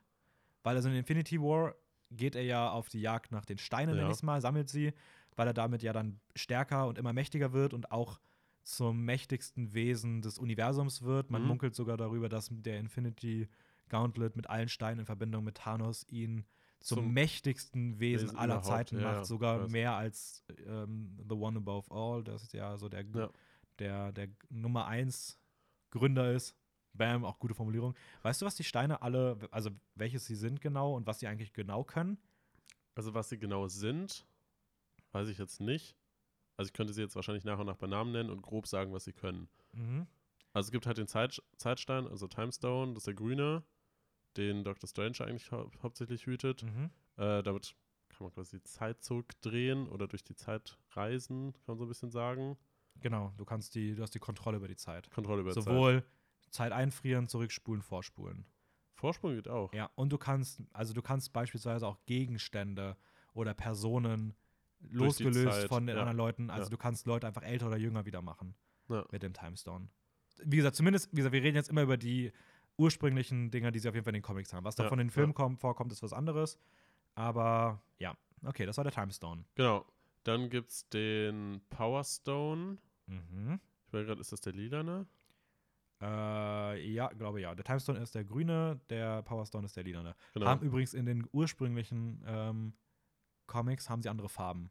Echt? Also ganz ursprünglich ist der Powerstone der rote und der Timestone der l- orange, glaube ich, aber Ist es der wurde Power dann Stone irgendwann der geändert. rote?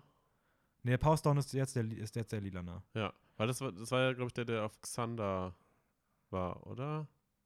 Kann das sein? Weil ich meine, den, den Power Stone haben sie doch, haben doch die Guardians Ja, genau. gewonnen und haben sie dann in Xander in Sicherheit gebracht. Ja. Ja, und das war ja quasi die, der, den hat ja Thanos mit als erstes auch, glaube ich, bekommen. In den, Das war auf jeden den Fall einer seiner, seiner erste, Genau. seiner früheren, ja. Genau.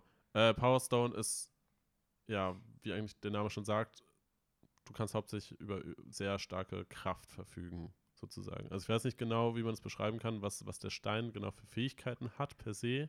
Mhm. Aber es ist schon mal, ja, also erstmal, der Powerstone macht an sich stärker, also erhöht Ja. die Kraft. Mhm.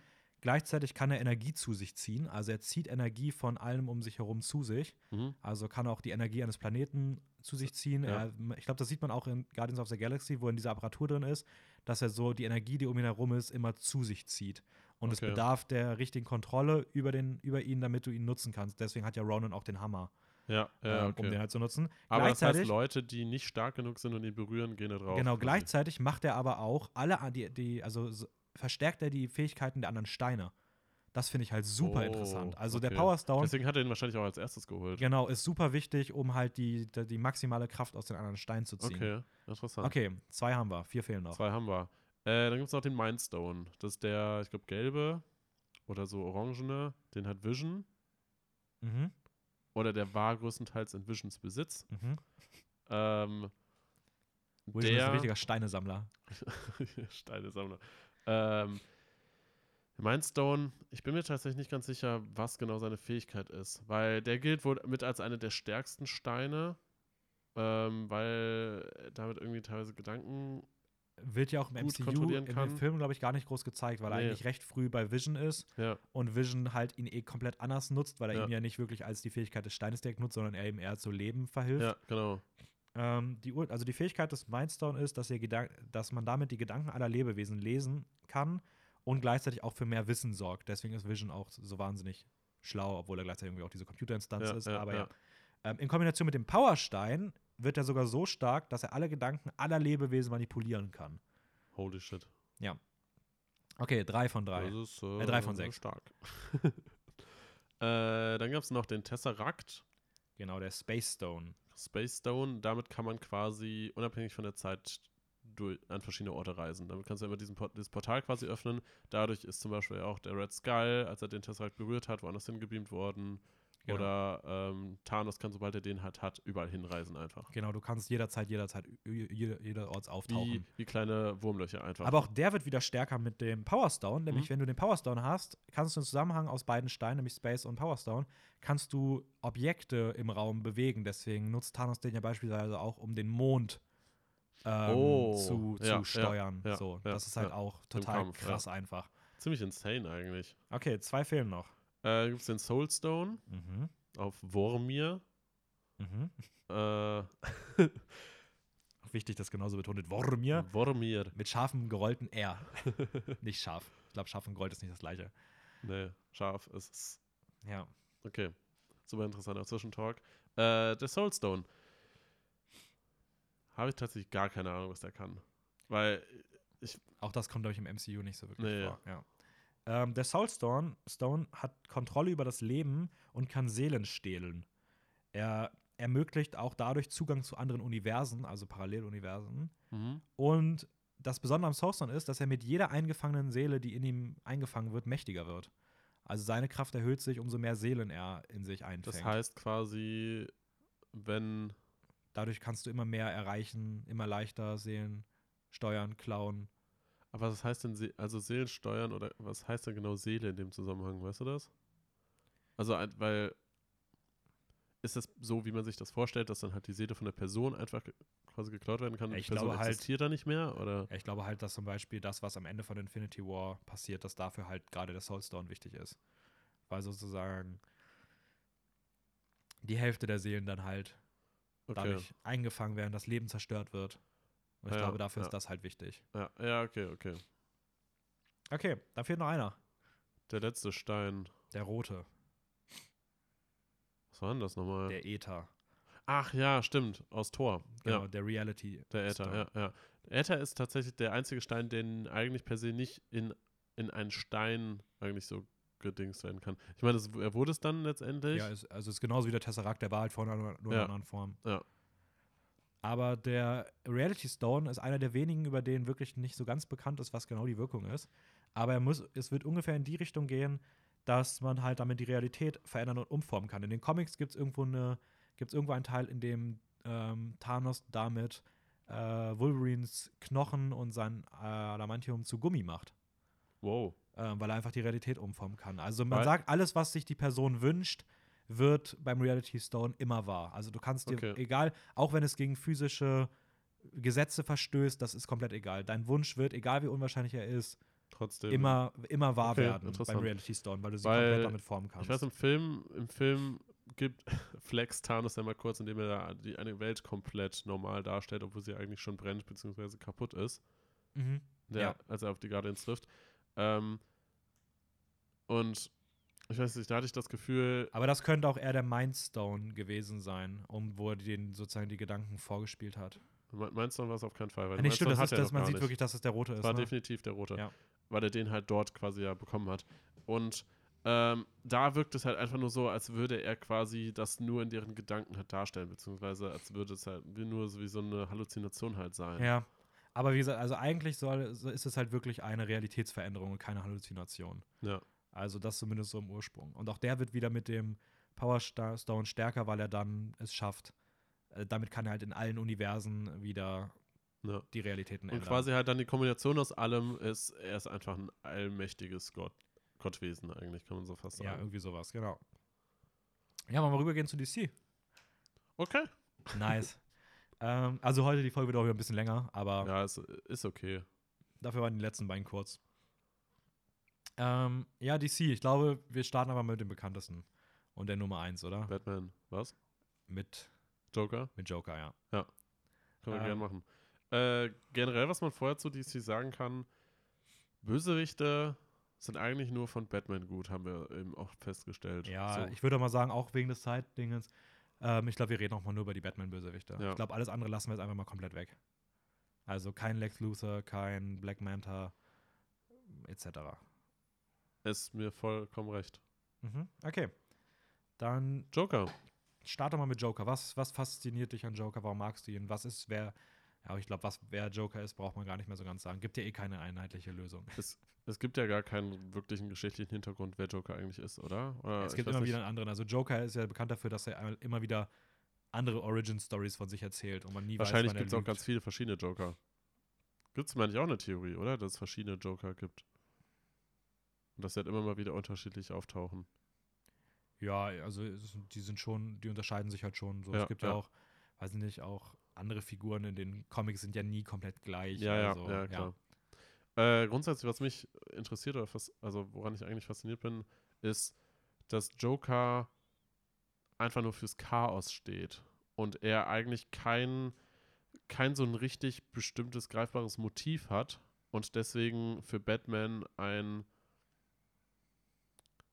ich weiß nicht, fast wie so ein ungreifbarer Gegner irgendwie ist. Weil, weil Batman halt sonst immer versucht halt ja, seine Feinde zu besiegen, indem er sie vermöbelt oder deren, deren Ziele irgendwie durchschlägt, weil sie nach Geld aus sind oder weiß nicht, für Unruhe oder einfach nur stiften wollen, so ein bisschen. Und Joker per se schafft es, Batman psychisch so krass herauszufordern, dass er ihn quasi fast brechen könnte. Ja, genau. Also in den Comics ist das irgendwie auch so sein Beweggrund Nummer eins. Also er will Batman irgendwie zeigen, dass Batman genauso wahnsinnig ist wie er. Ja, ja. Ähm, da gibt es auch viele ikonische Bände, die das halt, die diese Idee halt immer weiterführen. Und das, finde ich, sieht man ja auch in Dark Knight. Also wenn du dir die Verhörszene zwischen Ja, Batman und. Joker anguckst, also da ist ja so eine Mischung aus eigene Motiv von Joker, Hass irgendwie zwischen den beiden, gleichzeitig irgendwie aber auch wie so eine Bewunderung, gerade von Joker an Batman. Ja. Also, das ist ja eh so voll die. Also, man merkt ja auch, dass Batman irgendwie, äh, dass Joker Batman irgendwie gar nichts Böses will. Ja. Also schon was Auch, Böses. dass er, dass er ihm ja eigentlich nur so sagt, hey, wir vervollständigen uns irgendwie äh, und ohne den anderen würde der andere gar nicht wirklich existieren oder keinen Sinn machen oder sowas in die Richtung. Also das ist eigentlich, für Joker geht es eigentlich nur um dieses Spiel miteinander, dass, dass der eine halt für ein bisschen Unruhe sorgt und der andere versucht, das immer so ein bisschen zu lösen, aber Ja. letzt, letztendlich vervollständigen sie sich gegenseitig. Ja, also voll. Und er, ich glaube, es schafft auch keiner, Batman so sehr an die Grenze seiner eigenen Ja, Psyche ja, zu bringen, ja. so wie halt der Joker. Also, So wie es ja eigentlich letztendlich auch schafft mit dem Ende. Also dass, dass Batman ja eigentlich deswegen so eigentlich auch gezwungen ist, selber sich zur Ruhe zu setzen, so ein bisschen. Durch, durch die Machenschaften vom Joker, durch Harvey Dent und auch durch den Tod. genau, wenn wir jetzt über. Dark, über Dark. Knight reden. Genau, genau. Ah ja, okay, ja klar, es gibt verschiedene Versionen Genau. von Joker, natürlich, Ja.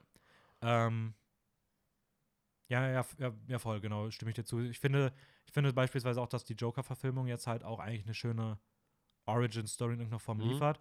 Mit, seiner, mit ihrer Schlussszene auch irgendwie zeigt, okay, es muss nicht die einzige Lösung sein. Wir sagen nicht, was war und was erfunden ist. Ja. Und ähm, auf jeden Fall sehr, sehr interessant. Ich finde aber, den Joker würde ich jetzt mal ein bisschen rauslassen, sondern wirklich eher über diese klassischen Ja, Superhelden-Bösewichte. ja. Also filmen. der, der, ich sag mal, Origin-Story-Joker-Film, ist, da wird ja auch gemunkelt, dass es vielleicht gar nicht um den Joker geht. In Ja. irgendeiner Form. Also, dass Ja. es halt einfach nur eine, eine Geschichte ist, wie, wie Joker eventuell zu Joker wurde, so ein bisschen. Aber ich finde, da ist dann halt Dark Knight dann irgendwie gerade im Zusammenhang mit den Comics vielleicht auch die interessantere Version. Ähm, in den Comics geht es sogar noch so weit, dass beispielsweise Nightwing, also das alter Ego von Robin, also Robin ist ja der Ja. Sidekick von, ähm, von Batman, der Ja. irgendwann in den Comics das alter Ego Robin hinter sich lässt und zu Nightwing wird, also damit noch dichter an Batman dran ist.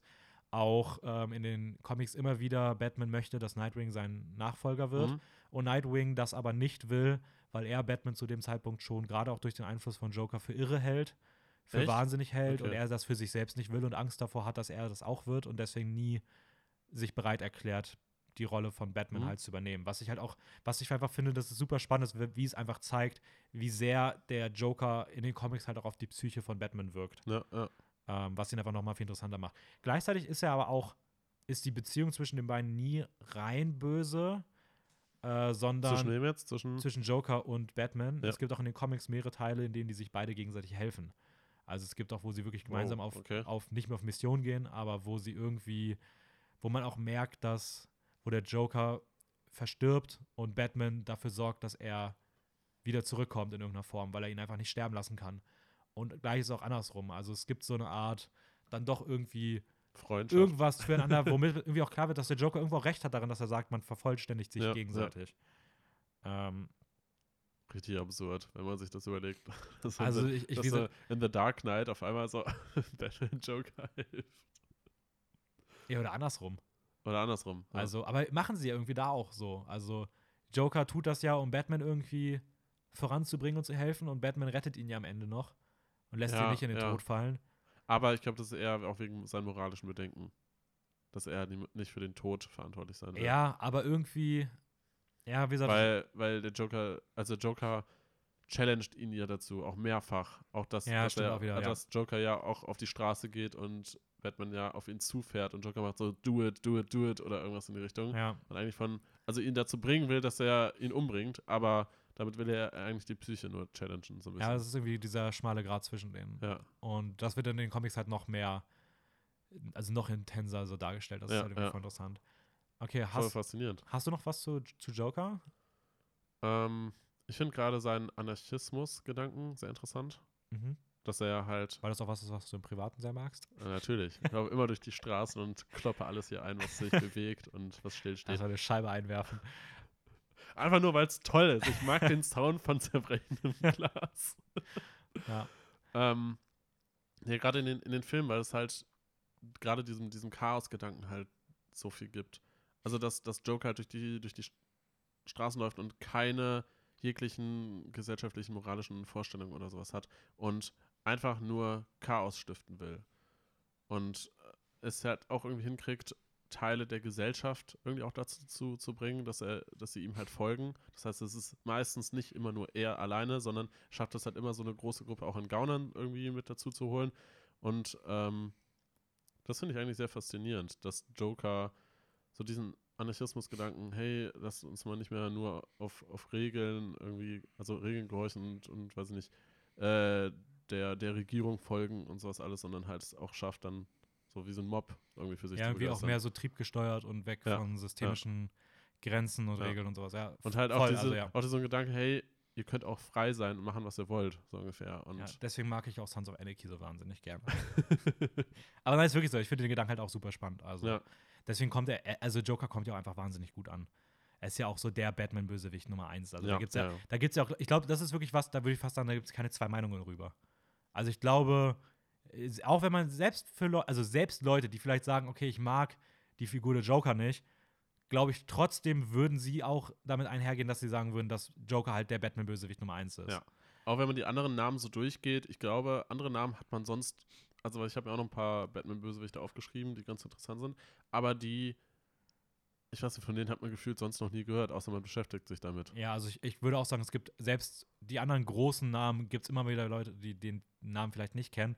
Aber ich glaube, du wirst wahrscheinlich fast nirgendwo jemanden finden, der ansatzweise im gleichen filmischen Kosmos irgendwo lebt oder was davon mitbekommen kann Ja.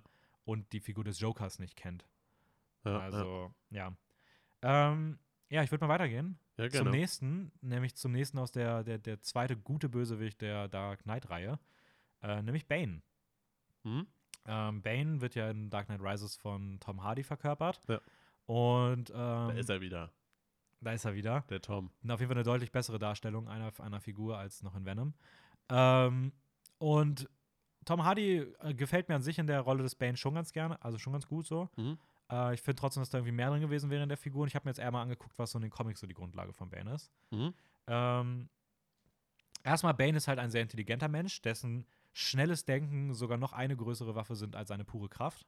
Mhm. Also in den Comics ist er wirklich gerade durch seine Intelligenz auch wahnsinnig überlegen, was man ihm immer nicht so ganz zutraut, weil er halt sehr muskulös ist. Ja, er wirkt einfach nur wie jemand, der seinen Willen einfach nur durchsetzt, indem er draufhaut. Ja, und in den Comics, also nicht in den Comics, aber in den in Videospielen oder irgendwie sowas wird Bane auch oft so dadurch ein bisschen als dümmlich dargestellt, was ihm halt überhaupt nicht gerecht wird. Ja. Also es gibt so einen, ich habe gestern einen Spielausschnitt gesehen, wo er einfach rumrennt und wo du ihm ausweichen musst und wenn du ihm ausweichst, ist er einfach so, er, er rennt einfach auf dich zu und rennt gegen die Wand oder sowas, weil Ja, er einfach ja. so als dumm dargestellt wird. Aber das trifft halt eigentlich gar nicht. Eigentlich ist Bane halt hochintelligent. Ähm, in den Comics erlangt er seine Kraft durch ein, ein, ein Gift, was ihm gespritzt wird. Äh, er, ist leicht, er ist aber selbst ohne dieses Gift schon, schon wahnsinnig stark, aber dieses Gift macht ihn nochmal deutlich gefährlicher, nahezu unbesiegbar, Mhm. versetzt ihn auch in Rage und in einen Rausch. Und aber wie gesagt, wichtig ist, er, er, er hat diese Kraft auch, fast diese Kraft auch schon ohne das Gift. Also es Mhm. ist nicht ausschlaggebend dafür. Nicht wie beispielsweise bei vier Marvel-Helden, wo ähm, irgendwie was genetisch verändert wird und dann erlangen sie diese Fähigkeiten komplett, sondern er hat schon Ja, viel davon. ja. Sie steigern es nur noch mal. Ähm, dadurch wird er auch ein bisschen addicted dazu, also er wird abhängig davon, kann das irgendwie nicht hinter sich lassen. Und ähm, es gibt immer wieder mal Teile, in denen er auch schafft, sich von dem Gift zu lösen, aber es ist mit ihm mit einem sehr ähm, krassen inneren Commitment verbunden. das hat aber jetzt nichts mit der Maske, die er. Nee, das, das ist halt eine komplett andere Darstellung. Okay. Also die, diese, das haben sie halt komplett weggelassen den, und haben einfach sich was anderes überlegt, was in den aber Comics diese, diese nicht- Maske ist gar nicht, gar nicht Nein, im in den- Original drin. in den Comics hat er so eine Art Wrestler-Maske auf. So eine schwarze. Äh, sieht eigentlich Okay. ganz cool aus. Interessant. Ähm, aber es ist ein komplett anderer Look eigentlich als. Mhm. Also ich habe jetzt zumindest kein Bild jetzt oder so gesehen in dem, in dem Look, der dort von. Aber Okay. ich finde ich mag den eh ganz. Also ich finde der ist eh cool geworden. Mhm. Aber ich finde es trotzdem das andere ja, schon interessanter. Was man beibelassen hat, ist, dass Bane im Gefängnis geboren wurde. Wurde, ich glaube, in den Dark Knight Rises-Dingern. Aber ja, ist ja egal, kann man jetzt nicht Ja. so viel sagen. Aber Bane ist eigentlich im Gefängnis geboren und ist seit seiner Kindheit fasziniert von Gerechtigkeit, wobei sein Verständnis von Gerechtigkeit ein anderes ist, weil er dieses Gerechtigkeitsprinzip halt aus dem Aufge also aus Mhm. seiner Kindheit aus dem Gefängnis kennt. Was man aber auch in Dark Knight halt- Rises halt irgendwie merkt, dass er halt irgendwie schon nach dieser politischen Kontrolle auch wieder so ein bisschen, nicht direkt Anarchie, aber schon auch so Leitmotive, die auch beim Ja, Joker ja, ein bisschen ja. drin sind, strebt. Ähm, und genau, er will Gotham kontrollieren Und da er Gotham kontrollieren will, muss er Batman loswerden, weil Batman ja irgendwie so der Schutz von, Ja. von Gotham ist Deswegen und darüber will er ihn ja auch eigentlich halt. dazu zwingen, seine Identität preiszugeben, oder? Will er das? Ach nee, gar nicht, das war im zweiten. Das war in The Dark Knight, nevermind. Ja, will er nämlich. Also, nee, nee, nee, nevermind. Also er, er bricht in, in den Comics ja auch das Rückgrat. ja, macht ja, er ja, auch im ja, okay, Film. Okay. Nee, stimmt. und Ja, nevermind, ja. Äh, was, ich, was ich witzig finde, er in den Comics hat Bane immer einen Teddybären bei sich. Einen kleinen, ähm, den er mit sich rumträgt, der so ein bisschen für das Gute in seinem Leben steht und dass man merkt, dass Bane auch an sich per se immer noch viel Gutes in sich trägt und auch selber das Gute an die Menschheit nicht anzweifelt. Also Okay. er hat keine per se bösen Motive, sondern es entspricht einfach seinem Weltbild. Und ähm, in den Comics arbeiten Bane und Batman auch öfter zusammen, um, Unschuldiges, um Unschuldigen zu helfen. Also auch Bane ist wieder keine rein Böse, böse Figur. Ja, ja. So. Also, ja. Ich finde es irgendwie schade. Ich hätte mir, also ich muss sagen, ich finde die Darstellung von Bane deutlich interessanter und auch meiner Meinung nach nicht wirklich schwer umzusetzen Mhm. Im Vergleich zu dem Film. Also ich mag den Film gerne, aber ich finde gerade so die Sachen, die sie geändert haben, finde ich irgendwie schade, weil ich finde gerade so, dass dieser motivgesteuerte Antrieb aus der Vergangenheit irgendwie Bane sehr fehlt in dem Film. Mhm. Äh, was gerade auch im letzten Drittel dann leider für mich nicht funktioniert hat. Ist auch der Grund, warum ich Dark Knight Rises nicht so gerne mag. Ähm, und ich finde irgendwie auch so alles, was mitgekommen wäre mit diesem Gift-Aspekt, mit dem etwas anderen Look, so, das hätte mir in der Darstellung besser gefallen als diese Maske, die des Schmerzes wegen da ist. ist halt die Frage, warum sie das anders dargestellt haben, beziehungsweise warum sie den Bösewicht anders aufgebaut haben. Vielleicht, weil er dann doch irgendwie in seinen Grundmotiven vielleicht zu dicht an Joker gewesen wäre und man irgendwie mehr als abgrenzen wollte. Aber weiß ich Ja. nicht. Oder weil es einfacher war, weil einem der Look, weil man Vielleicht Weil muss man dann weniger erklären. Weil man Tom Hardy nicht komplett hinter einer Maske verstecken wollte. Ja. Vielleicht muss man dann auch weniger erklären, einfach weil mit dem, mit dem Gift müssen wir wahrscheinlich noch mehr irgendwie. Aber es hätte, es hätte ihm halt auch irgendwie mehr gegeben, glaube ich. Also mehr Charakter-Arc, Ja. so Charakter-Story. Wenn der noch quasi giftabhängig wäre. Obwohl, ja, weiß ich nicht genau. Ähm, genau, andere coole Batman-Bösewichte jetzt, die man auch aus dem Film schon kennt, Mhm. sind beispielsweise Scarecrow, also der Dude mit der Vogelscheuchmaske. Ja. Ähm, Oh, stimmt, den habe ich komplett dann vergessen. Ras Al Ghul halt ganz groß, der ja, Ra's al Ghul, Meister ja, der League of Shadows, der ihn ja auch so zum Mentor ausgebildet hat. Harley Quinn, die jetzt eher in Suicide Squad vorkommt, und Two-Face. Ja. Auch als eher so Anti-Held, Mischmasch. Catwoman. Habe ich später noch was zu, aber Okay. ha- hast du zu denen irgendwie was? Weil ich habe mir zu denen jetzt nicht mehr so viel rausgeschrieben. Zu Also Hintergrundstory habe ich da jetzt nicht noch weiter rausgesucht, tatsächlich. Ich habe mir. Wie, nur wie findest du Russ Al Ghul? Also ich habe mir zumindest nichts rausgeschrieben, das würde mich Ja. einfach mal so interessieren, wie du den so League, findest. League of Shadows allgemein. Ähm, Ist interessant, weil heißt das League of Shadows oder heißt das League of Assassins? Also es heißt in dem Film ja League of Shadows. Aber ich habe Puh, irgendwo jetzt gestern es auch nicht. immer wieder League of Assassins gelesen, habe aber nicht nachgeguckt, was da das Original ist. ich weiß nicht, was das Original ist, aber kann auch, Aber dir nicht. sagt auch eher League of Shadows was, oder? Ja, League of Shadows ist ja definitiv, definitiv aus dem Film, aber ich habe auch schon mal was von Assassins gehört. Aber ich weiß nicht, ob das einfach nur als austauschbar oder Okay. ob sie eigentlich so heißen, aber vielleicht auch anders bekannt sind oder sowas, keine Ahnung, weiß ich nicht. Ähm, ja, zu Ra's al Ghul. Ich habe jetzt halt nicht genau die Hintergrundgeschichte im Kopf oder habe jetzt nicht nochmal nachgelesen im Internet, was jetzt vielleicht, welches Comic dem zugrunde liegt. Ähm, ich muss aber tatsächlich sagen, aus den Filmen, ich finde die irgendwie boring. Ich weiß es nicht. Ich fand, die hatte nicht so viel, dass ich jetzt sagen muss, wow, krass. Ähm, weil letztendlich wirkte es auch in den Filmen, so wie es inszeniert war, ja, anscheinend sind die krass, aber es wurde nie gezeigt, wie krass die sind. Oder dass sie halt schon immer anscheinend dazu geführt haben, dass bestimmte Reiche untergegangen sind oder irgendwas in Ja. die Richtung. Oder dass sie immer irgendwo eingegriffen haben. Es wurde nur so mal nebenbei ein bisschen erzählt, aber es wirkte nie so, weil gefühlt dann Bruce im Alleingang gefühlt das komplette Haus da kaputt macht, wo sie halt leben oder wo sie ausgebildet Ja. sind und halt alleine ganz viele Leute platt macht. Ja, ich finde auch, also Ra's al Ghul irgendwie ist schon interessant, also gerade Liam Neeson spielt das schon gut auch. Ja. Und hat eine schöne Chemie zu, ähm, also mit, mit, mit Bruce Wayne halt, zwischen Mhm. Ra's al Ghul und ihm. Aber ja, also ich finde auch, da wäre halt irgendwie mehr drin gewesen. Ich finde es irgendwie schade, dass in den Filmen nirgendwo die, die Lazarus Pit vorkommt, also die Quelle mit, wo, wo du halt einfach tote Menschen reinlegen kannst und sie werden wieder lebendig. Das ist halt auch eine der Sachen aus der League of Shadows, was irgendwie cool gewesen wäre, wenn das Was? irgendwie. Echt? Ja, die haben die Lazarus Pit bei sich. Und ähm, Wow. da wird beispielsweise. also wirklich Tote. Ja, also das war das, was ich beispielsweise meinte. Es gibt in einem Comic gibt's irgendeinen Teil, wo Joker umgebracht wird von der League of Shadows Mhm. und Batman erfährt das und trauert dann um ihn. und ähm, reist dann dorthin, holt sich seinen Leichnam und bringt den Joker-Leichnam in die Lazarus-Pit, wo er wieder aufersteht. What the fuck? Und Krass. ich finde, das ist so Wusste eigentlich, ich gar nicht. das kommt auch in der Gotham-Serie vor, also das ist irgendwie eigentlich voll das Okay. Also wäre irgendwie cool, also wenn du Ra's al Ghul als Bösewicht darstellst, wäre das irgendwie ein cooles Element gewesen, was Ja, mit ja. reingekommen, hätte reinkommen können. Ähm, ja. Catwoman. Ja. Können wir gerne über Catwoman reden. Mhm. Magst du Catwoman? Eigentlich schon. Ich finde die Figur eigentlich ziemlich cool. Es ist halt ein richtig krass, krasses Gimmick, was, was eine Person bekommt, dass sie einfach so als Katze verkleidet sogar rumläuft. Mhm. Ähm, ich weiß, also ich, ich mag eigentlich die, die Darstellung von Anne Hathaway, glaube ich, spielt sie ja, Ja. oder? Im, Im Film, ja. Ähm, ich mag die Darstellung von ihr eigentlich sehr gerne. Finde es aber seltsam, dass sie nur so ein paar so einzelne Auftritte irgendwie hat. Also ich hätte es cooler gefunden, wenn sie ein bisschen mehr Einfluss irgendwie noch Mhm. mit im Film gehabt hätte. Habe ich mir aufgeschrieben. Ich habe geschrieben, ähm, gerne mehr davon im Kino, also mehr Ja. auch Hintergrund. Ähm, weil ich finde gerade auch dieser, dieser Aspekt, ist sie gut oder böse, ja, ist ja, voll ja, interessant. ja. Ähm, sie wird jetzt auch Teil von dem neuen Batman, wird sie hier mitspielen. Dargestellt wird sie von Zoe Kravitz, die man beispielsweise auch aus Mad Max Fury Road kennt oder Fantastic Beasts, Mhm. wo sie in, glaube ich, diese im zweiten Teil Grindelwalds äh, Crimes of Grindelwald die Lestrange spielt.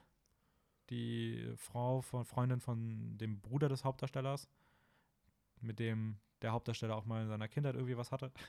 Also sie steht ich, irgendwie ich zwischen gar nicht mehr. Ähm, Okay, Genau, ich habe mir übrigens auch, auch zu Catwoman einfach mal so die gesamte Comic-Herleitung aufgeschrieben, weil ich es einfach super interessant okay, fand. erzähl. Ähm, ja, es wird jetzt auch bei den nächsten, ich habe das noch bei drei weiteren Bösewichten leicht gemacht. Also ich finde es einfach super interessant, mal zu gucken, wo die herkommen. Mhm. Ähm, Catwoman. Hinter Catwoman steht ja Selina Kyle, die in den Slums von Gotham aufwächst. Ihr Vater war äh, stets betrunken und hat die Familie regelmäßig geschlagen. Richtig random, das habe ich nicht genau verstanden, aber zumindest war die Lösung von Selina, dass sie mit Gymnastik angefangen hat, um sich zum einen abzulenken und zum anderen irgendwie auch, um sich für den Fall, dass sie geschlagen wird, wehren zu können. Also Gymnastik Mit ist Gymnastik. Gymna ja, so Gymnastik. Ich weiß nicht, sie so Ausweichmoves. Ja, so irgendwie sowas. Ähm, eines Tages findet sie dann ihre Mutter, die sich in der Wanne umgebracht hat, indem sie sich die Pulsadern aufgeschnitten geschnitten hat. Wow. Also die Comics sind teilweise richtig brutal. Ähm, und ihr Vater wird anschließend immer gewalttätiger und lässt das auch dann an Selina aus, weil sie ihn an seine Frau erinnert vom Aussehen. Selina flieht dann von zu Hause, ihr Vater verstirbt an einer Alkoholvergiftung, Selina lebt dann auf der Straße, hält sich als Taschendiebin über, über Wasser, wird eine begnadete Diebin und kommt dann mit 13 in ein Waisenhaus. Das ist so der erste Mhm. Entwicklungsschritt von ihr. In diesem Waisenhaus muss sie erneut Gewalt erfahren. Sie klettert jede Nacht auf die, aufs Dach des Hauses und guckt in die Ferne und träumt von Freiheit. Ähm, eines Tages widersetzt sie sich einem Arbeiter, der sie dann verprügeln möchte, doch Selina entkommt aus dem Fenster. Sie erfährt dann daraufhin, dass das Waisenhaus irgendwie kriminell verstrickt ist, korrupt ist und will das zur Polizei geben, sammelt dafür Beweise, wird dabei aber von eben jedem Arbeiter wieder, ähm, wieder übermannt Mhm. in einen Sack gesteckt und ins Meer geworfen. Sie soll ertrinken. Selina schafft es aber zu entkommen, kommt zurück ins Waisenhaus und kann dieses endgültig an die Polizei ausliefern. Fortan lebt sie wieder auf der Straße und wird später einfach eine Prostituierte. What? So als Prostituierte beklaut sie ihre Freier, nennt man das so? ja, ne? ja, ja. klaut sie ihre Freier, wird eine immer größere und bekanntere Diebin und aus irgendeinem Grund steigt ihre Verbundenheit zu Katzen. Also sie kümmert sich viel um Katzen, sieht man Mhm. so immer wieder beiläufig. Ähm, eines Tages trifft sie auf einem Raubzug, beim Raubzug auf einen Ninja, dem sie folgt und einem geheimen Mar Martial Arts Club kommt, wo sie, ähm, wo man ein wenig Faszination für ihre äh, Skills hat, die sie aufgrund ihres Taschendiebstahls und ihrer. Gymnastik erlangt hat und wird dann ausgebildet, wird eine begnadete Kämpferin. Ähm, sie geht eines Tages, hört sie, dass Batman Bösewichte in einem Park jagt, geht in diesen Park und beobachtet beide und ist fasziniert davon, wie die Bösewichte Angst vor Batman haben Mhm. und ähm, ist davon so sehr fasziniert, dass sie ein ähnliches Aussehen erlangen möchte und sich dann das Catwoman-Kostüm zulegt. Weil man ja definitiv vor Katzenangst hat. Nee, aber dieses Maske, dunkel, Ja, ja, ich weiß, ich weiß. etc. Und in den Comics sind die beiden, haben Batman und Catwoman eine enge Beziehung zueinander, die auch immer wieder von Liebe Hm? ähm, geprägt ist, obwohl es nie komplett einheitlich ist, weil Catwoman ihre, so ihre Ja. düstere Seite beziehungsweise ihre diebische Seite nie hinter sich lassen kann und das halt immer so ein moralischer Konflikt ist zwischen den beiden. Ja. Also super interessante Grundlage einfach, ähm, die man auf jeden Fall mal verdient hätte, deutlich ausführlicher in einem Film behandelt zu werden. ja. Vielleicht kommt das ja noch. Ähm, ja, dann würde ich nämlich direkt sagen, machen wir mal weiter mit den beiden. Also wir haben jetzt gesagt, die, die Catwoman jetzt im neuen Film dann, in dem ähm, The Batman mit Robert Pattinson, Ja. der ja 2022 frühestens kommen Ahnung, soll. Ja, er war nicht für dieses Jahr drin Ja, bei uns. Ähm, da gibt es ja noch zwei andere Bösewichte. Nämlich Riddler und Penguin. Hast du von denen, also, also Riddler gilt ja, also beide gelten ja als so die großen Bösewichte, die es noch so gibt. Also gerade Riddler ist einer der, der ganz großen Bösewichte der Comicreihe. Hast du Interessanterweise habe ich zu den beiden nichts aufgeschrieben. echt gar nichts, weil, okay. Ich habe ich hab mir andere Bösewichte äh, rausgeschrieben. Dann, Aber du kannst auch gerne noch was äh, zu den dann, beiden dann, sagen. dann äh, spam ich dich damit auch nochmal voll. ähm, beginnen wir mal mit Riddler. Also Riddler ist ja, aber der, der, er, er sagt ja was, oder? Also der mit dem grünen Anzug und den ja, ja, ja, Rätseln. ja, ja, Ja. ja. Ähm, genau, Riddler, im Original Edward Nigma, äh, hat sein markantes Aussehen durch seinen grünen Anzug. Ähm, es gibt so Versionen von ihm, wo er so einen grünen Latex-Ganzkörperanzug trägt mit bunten Fragezeichen drauf, äh, mit schwarzen Fragezeichen drauf und dann hat er rote Haare Hm? und so eine weirde kleine Maske. Aber ich mag den Look lieber, indem er so mit grünem Anzug gekleidet ist, lilanen Handschuhen, lilaner Krawatte, ähm, grünem Hut und einfach eher so ein bisschen normaler aussieht. Okay. Ähm, der Riddler liebt Rätsel und kommuniziert fast ausschließlich über diese. Der wurde bereits irgendwann in den 90ern mal ähm, von Jim Carrey verkörpert. In Stimmt, Batman ja. Forever, glaube ich. Der Film soll aber nicht sonderlich gut sein. Und auch die Darstellung von Jim Carrey ist jetzt nicht unbedingt das, was ich, glaube ich, mit einem Riddler in Verbindung bringen Ja. würde. Aber es Ähm, liegt wahrscheinlich auch ein bisschen an Jim Carrey, weil er ja, ein bisschen, definitiv. Ja. Ja. Jim Carrey spielt halt Jim Carrey. Jim Äh, Carrey ist halt immer ein bisschen, bisschen overacted. Ja. Äh, der wird jetzt in dem neuen Film von Paul Dano verkörpert, was ziemlich cool sein könnte, weil Paul Mhm. Dano, den man beispielsweise aus Prisoners kennt, Little Miss Sunshine, ähm, Swiss Army Man, ist auf jeden Fall ein Darsteller, der sehr cool in diese Rolle passen könnte. Mhm. Ähm, der auf jeden Fall dieses verrückte, rätselhafte, glaube ich, gut rüberbringen kann. Ähm, ja, der Riddler ist einer der Hauptantagonisten in der Serie, auch in der Serie Gotham, also nicht nur in den Comics, sondern auch in der Gotham-Serie. Dort hat, mag ich die Verkörperung auch sehr gerne. Hast Er- du Gotham schon gesehen? Ja, habe ich gesehen. Es ist Komplett? vieles, nee, die letzte Staffel kenne ich noch nicht. Okay. Es ist vieles cool, gerade so die Ursprünge, aber es hat auch Schwächen. Also es hat auch viele Schwächen. Und auch manche Figuren sind nicht so cool, wie sie hätten sein können. Ähm, ja, der Riddler ist hochintelligent. Er fühlte sich immer missverstanden und nicht geliebt, wird dadurch zunehmend böse und wollte allen anderen immer beweisen, dass er ihnen intellektuell überlegen ist. Er hat eine kleine Zwangsneurose, dass er seine eigenen Rätsel nicht auflösen kann. Ähm, Hä, was? Es gibt eine, es gibt eine Geschichte, ähm, wo er selber das Rätsel lösen möchte, was Batmans Identität ist. Und er schafft das auch. Er findet raus, dass Batman Bruce Wayne ist. Ja. Und er will Batman damit bestechen, dass er das weiß und dass er das auflösen wird. Aber er hat halt diese Zwangsneurose, dass er seine eigenen Rätsel nicht auflösen kann. Und Batman realisiert das halt. Und Riddler weiß zwar, wer Batman ist, aber er kann es niemandem sagen, weil er dieses Rätsel nicht auflösen kann. Wie, Und es ist wie so ein Zauberer, der seinen Zaubertrick nicht verraten will und darf und kann. ja. Aber und- einfach nur aus, aus eigenem Antrieb irgendwie. Also, weil, weil er diese Blockade im eigenen Kopf eigentlich ja nur hat. Ja, genau. Genau, das ist so der, der Riddler. Äh, Finde ich auf jeden Fall sehr spannend, wird ja auch, glaube ich, der Hauptbösewicht. Der zweite im Bunde ist der Penguin Ja. äh, mit einer sehr düsteren Geschichte. Oswald Cobblepot im Auge, also heißt der, heißt die Figur dahinter, der von seinen Eltern verstoßen wurde, weil sein Vater ihn optisch nicht ansprechend fand. Er hatte so eine sehr spitze Nase, wie eine Vogelnase, und sein Vater hat ihn, fand ihn eklig, wollte ihn nicht haben. Ähm, ist dann trotzdem aber zu Hause äh, aufgewachsen und äh, musste regelmäßig mit ansehen, wie seine Eltern versuchten, ein normales Kind zu zeugen, was nicht so aussieht wie er. Äh, auch seine Brüder haben ihn ausgegrenzt wegen seines Aussehens, deswegen fand Oswald Cobblepot seine einzige Unterstützung in, äh, in Vögeln. Also hat sich früh mit Vögeln angefreundet, hat sich um sie gekümmert. Ähm, Klasse. klar, klassischer Move. Ja. Äh, freundet sich halt mit Vögeln. lediglich, lediglich seine Mutter hatte irgendwie immer Liebe für ihn offen und hat sich um ihn gekümmert. Deswegen hat Oswald ihr regelmäßig Geschenke gemacht. Mm, Oswald fasste früh den Entschluss, sich an allen zu rächen. Und kurze Zeit später starben auf mysteriöse Art und Weise alle seine Brüder. Und er wurde damit der alleinige Erbe seiner Familie. Dann starb auch sein Vater. Und Oswald und seine Mutter erbten alles. Seine Mutter schenkte ihm einen Regenschirm, der zu seinem Erkennungsmerkmal wurde. Viele Jahre später ist Oswald ein berüchtigter Krimineller geworden und agiert unter dem Namen Penguin, mit dem er immer gemobbt wurde früher. Also er wurde früher mal als Penguin bezeichnet Ja. und hat sich jetzt selbst sozusagen dieses, Bisschen dieses passt ja eigentlich auch so ein bisschen zu, zu Batman, dass er sich halt mit dem schmückt oder dass das quasi sein Outfit ist, wofür er vor, sich fürchtet. ja, wofür er sich fürchtet, genau, ja. Deswegen, also alle haben irgendwie so eine Verbindung Ja, zu Batman. ja. Ähm, er kümmert sich immer noch um seine Mutter.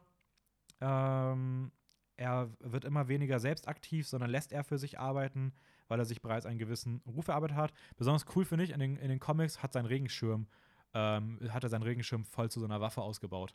Also er hat einfach in, seiner, in seinem Regenschirm eine Maschinenpistole drin und ein Messer. Das, das erinnert so ein bisschen auch an, äh, an die Darstellung aus Kingsman. Ja. Außer, dass er halt so ein bisschen filthy aussieht. ähm, aber ja. aber so an sich ist auf jeden Fall was dran. Ähm, und ich finde, was gerade am Penguin super interessant ist, ist, dass er ein sehr harter Bösewicht für Batman ist, weil Batman kaum was gegen ihn machen kann, weil Oswald Cobblepot, also der Penguin, hat einfach einen ganz hohen politischen, ganz hohe politische Macht in Gotham hat. Oh, okay. Also er ist politisch wahnsinnig verstrickt und wenn er mal ins Gefängnis kommt, schafft er es mit Kontakten, sich innerhalb von kurzer Zeit wieder freizubringen und versteckt sich hinter seinen, hinter seinen Clubs, hinter seiner, Ja, ja. hinter auch so ein bisschen Mafia-mäßiger Macht und sowas. Und ja. Ähm, es erinnert mich tatsächlich so ein bisschen auch an einen anderen Bösewicht, den ich mir rausgeschrieben habe. Äh, und zwar Hugo Strange. Ja, den habe ich mir auch noch rausgeschrieben. Aber da hab ich, ich habe jetzt, also ganz kurz, ähm, Ja. wir können jetzt noch mehr, also das waren so alle, die man schon irgendwo jetzt gesehen hat und die jetzt ja, kommen. ja, ja. Ich habe mir jetzt noch ein paar, Bösewichte aufgeschrieben, die jetzt noch interessant wären, die Mhm. bisher noch keine große Verfilmung gehabt haben. Ähm, da habe ich noch eine sehr ausführliche und sonst viele eher kürzere. Und da können wir Ja. jetzt aber ein bisschen mal abwechselnd drüber reden. Oder ja, du ja, erstmal gerne ein bisschen. Aber Hugo Strange habe ich definitiv auch. Ja. Aber fang gerne mal an. Was hast du dir zu dem rausgeschrieben? Ähm, ich habe mir generell rausgeschrieben, dass er wohl auch als sehr intelligent äh, gilt und Mhm. irgendwie Psychologe ist. Das heißt, dass er halt eigentlich versucht, so Batman gerade durch Psychotricks so ein bisschen auszuspielen. Mhm. Ähm, und dass er ja, glaube ich, auch irgendwie versucht, die Identität von Batman herauszufinden und Mhm. das dann letztendlich auch schafft. Aber sich dann überlegt, dass es spannender wäre oder interessanter wäre, Batman einfach zu töten und selber Batman zu werden. Ja, das ist so sein Und das- Hauptmotiv. Und das, das fand ich super interessant. Ich finde, Hugo Strange, also Professor Hugo Strange, wäre ein richtig. Oder Hugo Strange, das habe ich schon Hugo, weil. Ich, ich weiß nicht, ob man. Nee, Hugo Strange, glaube ich. Ähm, ist ein, wäre ein richtig cooler Bösewicht in Kombination mit wem anders, der so im Hintergrund so der Strippenzieher ist. Ja. Also ich finde, als ein alleiniger Bösewicht, glaube ich, funktioniert er nicht so gut. Ich glaube, er bräuchte Ja. so irgendwen, Er braucht halt jemand anderes, der ein bisschen auch böse Sachen per se macht. Weil, ja, und der auch ag ag mehr agiert und er Ja, wirklich so im Hintergrund einen Plan verfolgt. Und da würde ich das, also das könnte ich mir richtig gut vorstellen. Es passt auch sehr zu dieser düsteren Gotham-Attitüde. Ja, ja. Aber ich, ich fand einfach diesen Gedanken so witzig, dass, dass er einfach versucht, also Batman nicht zu töten, sondern dass er selber Batman werden will. Aber so, dass es quasi nicht auffällt. Also Batman ja schon zu töten. ja, ja, ja, klar. ja. Aber, aber halt nicht, dass Batman dann verschwindet. Ja, aber ist irgendwie voll smart. Also, Ja, ich finde, das ist ein Motiv, wo man wirklich merkt, der ist klug. ja. Oh nein, ich komme immer. Diese blöde Cap. Ich, also, man darf sich mit einer Cap nicht zum Handy runterbeugen, weil man jedes je. Mal einfach auf Ich dieses dachte Mikro erst, du haut. wärst mit deiner Brille dagegen Nein. Okay. Hast du noch wen? gekommen. Äh, wenn man Handy entsperren würde. Ähm, einen sehr witzigen, der mich tatsächlich so ein bisschen an, an den Sandman in, in Spider-Man 3 erinnert, wäre Clayface. Okay, habe ich, mir nicht- hab ich mir nicht rausgeschrieben. Ähm, also einfach nur, weil ich es irgendwie witzig fand. Das ist Morphy, oder? Ja, ja, Ja. genau, genau. Weil, weil das ist so ein Dude, der anscheinend irgendeine komische Flüssigkeit mal ihm eingeflößt wurde oder sowas in die Richtung. Und er deswegen jetzt in der, in der äh, dass er jetzt quasi die Fähigkeit besitzt, sich in alles Mögliche zu verwandeln oder so komisch zu morphen. Also ein bisschen, also wie kann man das, wie so eine Also er- Flüssigkeit. Er sieht auf jeden Fall un ungemorpht, sieht er aus wie das Ding aus den fantastischen Tier, Fantastic Äh, Four. äh, Fantastic Four, ja. Fantastische Tierwesen. Komplett anders. Er Ähm, soll auch ein sehr beliebter Bösewicht in den Comics sein. Ja. Also einer der Fanlieblinge, so ein wenig. Ja. Aber ich weiß nicht, was er jetzt groß für ein Motiv hat oder sowas. Also, Mhm. ähm, dachte ich jetzt einfach nur, fand ich interessant. Äh, ansonsten, also auch eher so ein, so ein einfach nur, weil ich es witzig fand. Man-Bat. Man-Bat habe ich mir auch aufgeschrieben. Man-Bat soll übrigens auf den ersten Blick sehr witzig und lustig erstmal scheinen, soll aber tatsächlich in den Comics eine sehr coole Figur sein, die auch wirklich Okay. eine geile Ge- Hintergrundgeschichte hat. Weil, als ich, als ich das, wahrscheinlich hast du dir auch das Video von Cinema Strikes Back angeschaut, oder? Äh, ich habe da, glaube ich, reingeguckt. Ich habe da, also zu Mehmet habe ich mir aber irgendeine andere Sache noch angeschaut. Okay. Aber ja, ja nee, weil, weil ich habe ich hab halt die beiden mei- meisten Bösewichte nur aus dem Video. Ähm, und genau, Props an der Stelle dann auch mal raus, Andi. äh, an, an die Jungs von da drüben. ähm, ja, eigentlich, eigentlich ist er einfach nur Batman umge umgekehrt vom Namen her, also Batman. Äh, äh nee, Man, Bat. Was nur zweimal hintereinander Batman gesagt. Batman, Batman. Batman, Batman. Nee, das ist ein Man-Bat. Das heißt eigentlich ein Mann, der sich in, wirklich in eine Fledermaus verwandelt durch Mhm. seine Experimente, sage ich mal. Das ist ein Wissenschaftler, der sich irgendwie ein Serum spritzt und Dr. Kirk Langstrom. das halt irgendwann ein bisschen schief geht und äh, er eigentlich, weiß ich nicht, sich nur ein komisches Wesen verwandelt und sich aber wieder zurückverwandeln kann. Und dann arbeitet er aber weiter an diesem Serum und irgendwann verwandelt er sich quasi in eine menschliche Fledermaus. Genau. Hat aber weiterhin seine Mensch sein menschliches Bewusstsein. Ja. Er hat das halt, er macht das halt aus dem Trieb heraus, dass er halt sein Gehör zunehmend verliert. Also wie bei Sound of Metal. Und er will halt aus, von den Fledermäusen diesen Die Sonarsinn so ah, okay. haben. So, deswegen, also ich finde die Vorgeschichte irgendwie schon, ist irgendwie schon cool. Ja, ja. Und ich finde irgendwie diesen Gedanken einfach, Batman umzudrehen, irgendwie interessant. Auch dass Ähm. die dann quasi Antagonisten, äh, beziehungsweise ähm, nicht Antagonisten sind, aber dass die dann quasi so Gegenspieler sind. Mhm. Also ist Batman ein Mensch, der sich als Fledermaus verkleidet und dann, dann Man-Bat, ein Mensch, der si sich in eine Fledermaus verwandelt. mhm. Das ist schon irgendwie sehr strange. Also, wen ich noch sehr cool finden würde, ähm, den kenne ich, die kenne ich auch aus Gotham, ist der Courts of Owl, also der Rat der Eulen. Hm? Ähm, die sind halt auch, also beispielsweise ähnlich wie bei Dr. Who's Range, ähm, würden die für mich nur funktionieren als Strippenstier hinter dem Ganzen. Also auch so die, die im Hintergrund sind, während vorne andere agieren. Sie herrschen im Verborgenen über all das, was in Gotham passiert, aber niemand glaubt, dass es sie gibt. So, das ist so eigentlich das, was man über sie sagen kann. Man kann über sie auch irgendwie gar nicht so viel sagen, außer dass sie halt im Verborgenen über Gotham Mhm. herrschen. Ähm, seit Anbeginn der Zeit bestimmen, wann Gotham untergeht und wann nicht. Und sie es komplett steuern und super viel Macht haben. Es gibt niemand mehr mit mehr Einfluss. Sie haben eine, Auf sie haben eine Killerriege, die für sie arbeitet. Und ähm, trotzdem glaubt niemand, egal wie mächtig man ist, Dass sie eigentlich niemand glaubt, dass sie existieren so, ja. Niemand kennt sie, niemand weiß von ihnen. Super interessant. Ähm, wie gesagt, ähnliche Richtung wie bei Doctor Who Strange. Ja. Äh, hast du noch welche? Ähm, einer, der mich tatsächlich ein bisschen an Killmonger erinnert, ist äh, Victor Saas. Mhm. Also aber nur vom, vom Aussehen her, weil er sich ja auch narbt, wenn er Leute Ja, umbringt. ein- auch einer der ganz großen und beliebten Bösewichte der Comicreihe. der eigentlich einfach nur ein Serienmörder ist, der einfach sein Ding durchzieht. Er hat eine super beschissene Repräsentation in, ähm, in äh, Birds of Prey bekommen. Ganz furchtbare Rolle. Ah, das ist dieser Glatzkopf, oder? in Birds of Prey ist er, hat er Haare, glaube ich, auch. Also es Ah, passt, in über, Birds of Prey, okay, nee. passt Ich, überhaupt nicht. Ähm, ich überlege gerade, ob, ob es er auch ist, der in Suicide Squad nein. Nein, ist dieser er nicht. Glatzkopf war, okay. Nope. Nevermind. Aber ja, also eine meiner Meinung nach furchtbare Verkörperung in, ähm, in, in Birds of Prey, die ihm nicht gerecht wird, aber der hätte auf jeden Fall auch mal einen eigenen, weitaus interessanteren Film verdient. Mhm.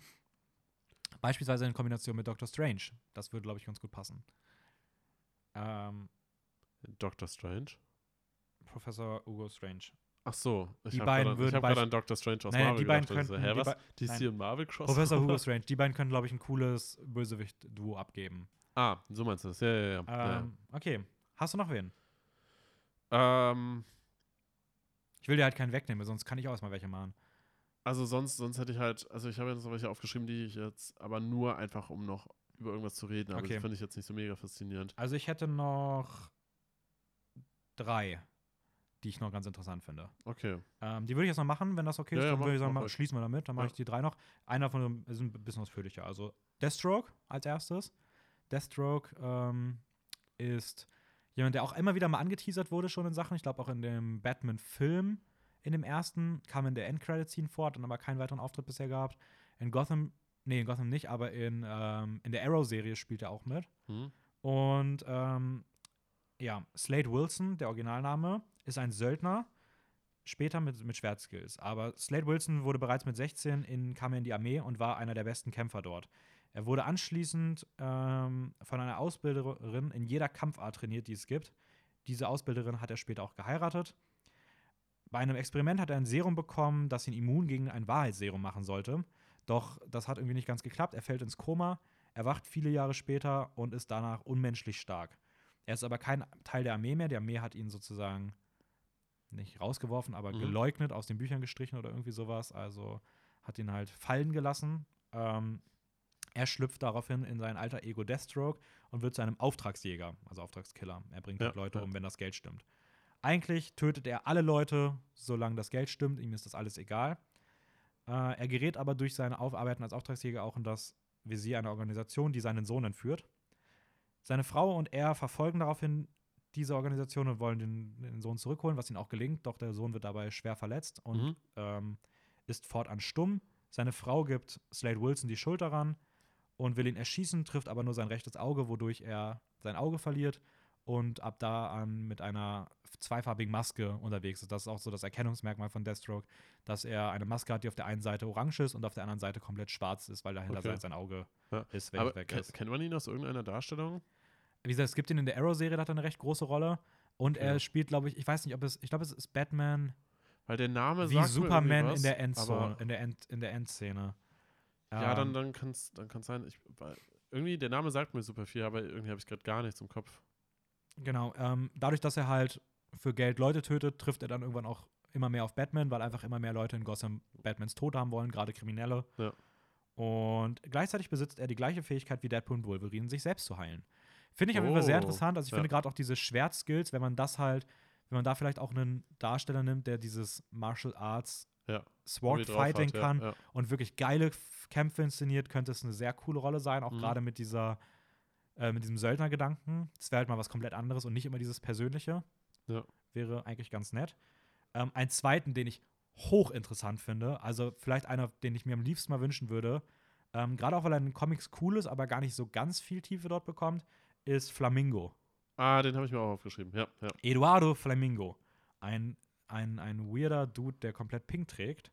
Ein Killer ist. Er wird als ein böser Zorro bezeichnet. Ein Und- Soulkiller ohne Empathie. Ohne, genau, ohne Empathie. Er ist ein Kannibale und isst die Gesichter seiner Opfer. Wie krass ist das denn bitte? Aber ähm, ich glaube, ich glaube tatsächlich, dass er bisher noch nicht vorkam, weil es sehr schwierig ist, den umzusetzen. ja, gut, halt, wenn da FSK 16 Verfilmung. Ja, ne? oder 18. Aber in Go äh, kam das in der Gotham-Serie vor. Echt? Auch Doch? ganz Okay. okay. Hm. Aber ich würde ihn mir wirklich mal als Film und als Hauptantagonist wünschen. Ähm, in einer sehr brutalen und düsteren Version. Ja. Er hat sehr starke Skills, kann nahezu mit allen Waffen umgehen. Und sein Erkennungsmerkmal ist ein rosa Motorrad. Er ist psychisch sehr instabil, nachdem die Mafia-Organisation The Mob ihn mittels einer Lobotomie einer Gehirnwäsche unterzogen hat. Ja. Anschließend war er so verrückt, dass er einfach jedes Mitglied seiner Familie tötete und als Killer dafür berüchtigt ist, dass er eine einwandfreie äh, Killerquote besitzt. Weißt du, als ich das auch erfahren habe, weil das wurde auch in dem, in dem Video kurz so er, erklärt, ähm, ich habe nämlich dann nochmal nachgeschaut, was genau eine Lobotomie ist. Weißt du, was, was das ist? Äh, das ist doch dieses, ähm, ja, da piekst du doch irgendwie ins Hirn, oder? Ja, das ist ganz interessant, weil ich habe dann nochmal nachgeschaut, was genau das mit einem macht. Äh, und es ist super faszinierend, dass man sich entschieden hat, quasi, dass diese Person eine Lobotomie quasi erfahren hat. Und zwar war das früher eine gängige Methode, um Menschen mit Depressionen und psychischen Störungen zu behandeln. Und das wurde tatsächlich, der Dude, der, der die Lobotomie quasi, ich weiß nicht, ob erfunden hat, aber zumindest soweit auch erforscht hat und vorangetrieben hat, hat dafür einen Nobelpreis erhalten und meinte, dass es eine, eine gängige und gute Methode ist, um Menschen mit psychischen Störungen zu behandeln. Und zwar wurde diese Vorstellung, wurde einem anscheinend mit irgendeinem spitzen Gegenstand in die Augenhöhle oben reingestochen Ah, ja, genau, das war das. und hat quasi damit einfach oben so nach Gutdünken irgendwo im Gehirn so ein bisschen was durchtrennt, kaputt gemacht, irgendwie und da halt bestimmte Gehirnteile voneinander quasi gespalten und getrennt. Und ähm, die wissenschaftliche Grundlage, die dem dann quasi zugrunde lag, war, dass die Leute danach ja viele so diese, diese problematischen Störungen dann nicht mehr hatten und einfach ruhiger geworden sind. Aber mehr war dann halt auch nicht. Und das hat dann anscheinend gereicht, dass der Dude einen Nobelpreis kriegt. Und äh, man hat dann halt natürlich nach Jahren auch gemerkt, dass das halt völliger Bullshit ist.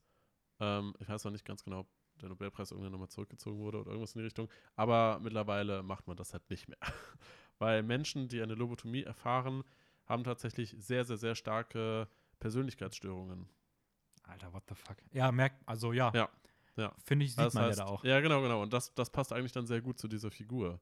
Dass, dass er dann halt durch, durch eine Lobotomie, und die kann natürlich auch ein bisschen extremer durchgeführt werden, dass ein paar mehr Gehirnteile voneinander getrennt werden, ähm, dass, dass halt eine Person dann einfach nicht mehr klarkommt und psychisch krank wird und quasi sehr starke wechselnde Persönlichkeiten hat. Also quasi wie so schizophren wird in Extremform. Ja, voll krass. Ja. Aber ich finde zum Beispiel gerade, dass so ähm, Professor Strange in Kombination mit irgendwie so einer Kombi aus Victor, äh, Victor Zsasz, ähm, Deathstroke als Söldner oder Flamingo als Auftragskiller, dass das halt einfach eine wahnsinnig interessante Ja, Kombination wäre. Ja. Vielleicht so Doctor Strange und Deathstroke und Flamingo. Ich So. muss tatsächlich immer über Death, Death, Deathstroke oder wie Ja. heißt der? Ja, muss ich mal an, an Deadshot denken. Ja, der sind von aber, Will ja, sind, irgendwie sind nicht die gleichen. Weil ich, ich weiß nicht, vielleicht hab ich, dachte ich auch deswegen, dass ich den Namen kenne.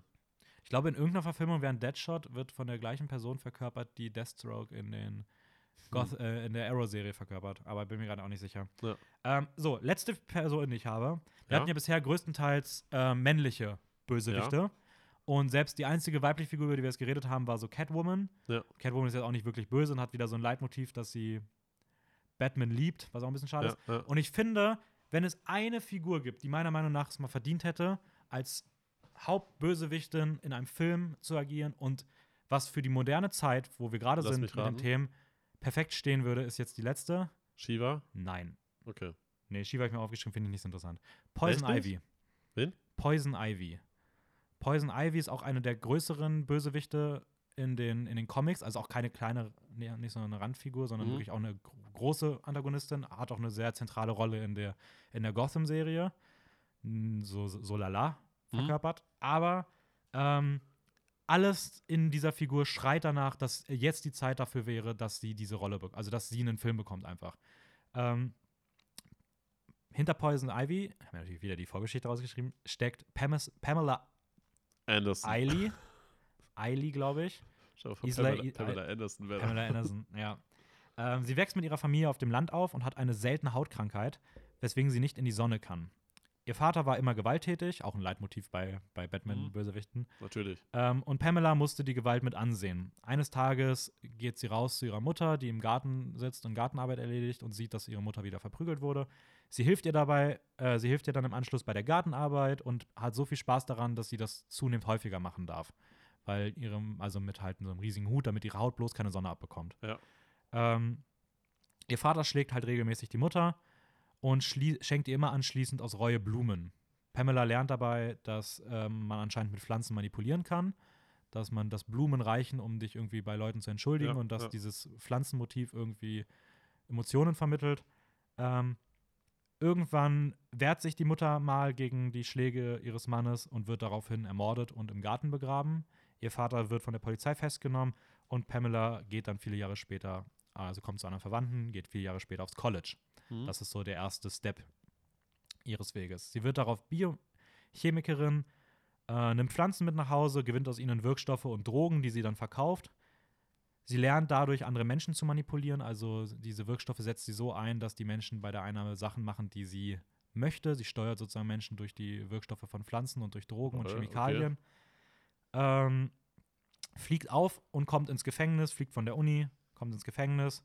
Doch ihre Manipulationskräfte sind mittlerweile so stark, dass sie es schafft, dass sie kurze Zeit später wieder freigelassen wird und auch ins College zurückkehren darf, wo sie mit Bestnoten abschließt. Sie trifft eines Tages ihren Vater im Gefängnis, gibt ihm nach Schweigen einen Kuss auf den Mund und tötet ihn dadurch mittels Gift am nächsten Tag, was nicht nachgewiesen werden Ihren kann. Vater? Ja. Ähm, Crazy, okay. Sie beginnt daraufhin bei Wayne Enterprises zu arbeiten, in der Pharmaabteilung. Sie verführt alle höheren Personen mit ihren Wirkstoffen, bis sie es schafft, bei Bruce Wayne ein Treffen zu organisieren mit ihm. Sie will mit ihm zusammen die Wirkstoffe benutzen, um andere Menschen zu manipulieren, was dieser moralisch ablehnt und sie prompt feuert. Sie soll daraufhin das Wow. Gebäude verlassen, will aber ihre Chemikalien mitnehmen, weil sie, sie ihre Forschung nicht zurücklassen möchte. Äh, wird dabei versucht von der Secu es wird versucht, sie mit der Security aufzuhalten. Dadurch werden die Chemikalien freigesetzt und sie atmet die volle, volle Dröhnung ein, was sie nachhaltig verändert. Sie fühlt sich von nun an eng mit Pflanzen und der Umwelt verbunden. Mhm. Ähm, sie fühlt all das, was Pflanzen fühlen. Ihre Haut wird grün. Sie verbindet sich immer mehr gegen, äh, mit denen, wird immun gegenüber Gifte und Giften und Krankheiten und versprüht selbst Pheromone. Sie geht ge- anschließend gegen alles vor, das der Umwelt schadet und wird eine Ökoterroristin. Also sie Lol, verteidigt was? die, die Umwelt und kämpft gegen alle, die der Umwelt in irgendeiner Form schlagen. Das geht Das aber, sich komplett random an. Aber es klingt auch mega Ja, modern. ja, also dieser ja. ganze Umweltaspekt, wann, wenn nicht jetzt so? Also ich verstehe also weibliche starke Figur, Umweltaspekt, Klimawandel, also mehr, mehr geht halt irgendwie nicht. Ähm, sie agiert vorrangig dadurch, dass sie Männer verführt, sie anschließend manipuliert, hypnotisiert, bevor sie dann sterben. Sie kann Pflanzen auch komplett manipulieren und wachsen lassen, auch um diese als Waffe einzusetzen. Sie entfernt sich immer mehr von ihrer menschlichen Seite, von ihren menschlichen Ursprüngen und wird immer gewalttätiger und hat das Motiv, dass sie versucht, Gotham zu stürzen und alle Menschen in Gotham in Pflanzen zu verwandeln. Und seitdem sie halt so agiert, ist sie als Poison Ivy tätig. Ja. Und ich finde, als ich gestern mich mal so ein bisschen mit der Ursprung von ihr beschäftigt habe, also ich habe bei keinem anderen Bösewicht, also nicht mal ansatzweise, so sehr gedacht, what the fuck, warum gibt es noch keinen Film rüber? Ja. Es ist perfekt für die momentane Zeit. Also es ist so eine moderne Thematik und wenn du das halt ein bisschen vielleicht diesen Verführungsgedanken eher reflektierter Ja. rüberbringst und nicht dieses ah, männliche, also männlich Ja. getriebene Sexualsteuerungsmotive, sondern eine starke Figur, eine wirklich auch starke Figur, die gute Motive hat, dann diese persönliche Vorgeschichte, die mega tragisch ist. Du hast eine coole Verbindung mit Bruce Wayne und, und Ja. der Figur. Und dann diesen Klimagedanken reinzunehmen und den halt ein bisschen zu adaptieren und moderner zu machen, also finde ich insane, würde ich super interessant finden. Wir, wir können uns ja, können uns ja mal ein Drehbuch dazu ausdenken, bisschen, bisschen gestalten und dann vielleicht irgendeinem Filmstudio pitchen. Vor allem sieht auch, glaube ich, voll geil aus, so eine Gotham, düstere Stadt, die so immer mehr mit Pflanzen überzogen wird. Das Ne? hat dann so ein bisschen ja. Last of Us-Vibes. So. Also so eine, eine, dieser Aspekt von Stadt wird sich von der Natur zurückgeholt. Also Ja, ich finde ja, das ja. immer, find, also ich finde alles an dieser Figur unfassbar interessant. Also Flamingo und Poison Ivy sind so die Figuren, die ich am liebsten gerne mal in einem Film sehen würde, die aber leider noch nicht keine Verfilmung bekommen haben. Ja, wer weiß, ne? Was, was noch so kommt. Ich meine, Bat Batman-Verfilmungen leben ja immer wieder auf. Also, ich sag Ja, mal, aber es sind leider auch irgendwie immer die gleichen Bösewichte. Also auch Penguin ist jetzt nicht unbedingt was Neues, ähm, Riddler ist jetzt nichts Neues, Catwoman ist nichts Neues, Joker ist nicht. Klar, Joker ist immer cool, ja. aber es sind irgendwie auch. Also ich finde es schade, dass man sich gerade für diese Filme immer so ein bisschen die bekannten Bösewichte holt, obwohl ich mich sehr auf Riddler und Penguin freue, weil ich finde, also die Riddler, Riddler hat auch noch keine gute Verfilmung gehabt, deswegen das ist Ja, auf jeden Fall schon ja, mal cool. Und gerade wenn sie auch eine Reihe daraus bauen, würde ich mir halt vielleicht für einen man ma- wird wahrscheinlich wieder eine Trilogie machen, was ich ein bisschen schade finde. Ich würde mir vielleicht sogar einen Vierteiler, würde ich lieber wünschen, mit einem etwas ruhigeren Teil, ähm, mit Hugo Strange und zwei Auftragskillern. Mhm. Dabei halt Flamingo und irgendwie Deathstroke würde ich, glaube ich, am interessantesten finden als Kombi. Dann einen dritten Teil mit Poison Ivy und vielleicht noch ähm, irgendeiner anderen Figur. Ja, ja. Ähm, oder vielleicht auch Flamingo und Victor Zess und dann Poison Ivy mit Deathstroke.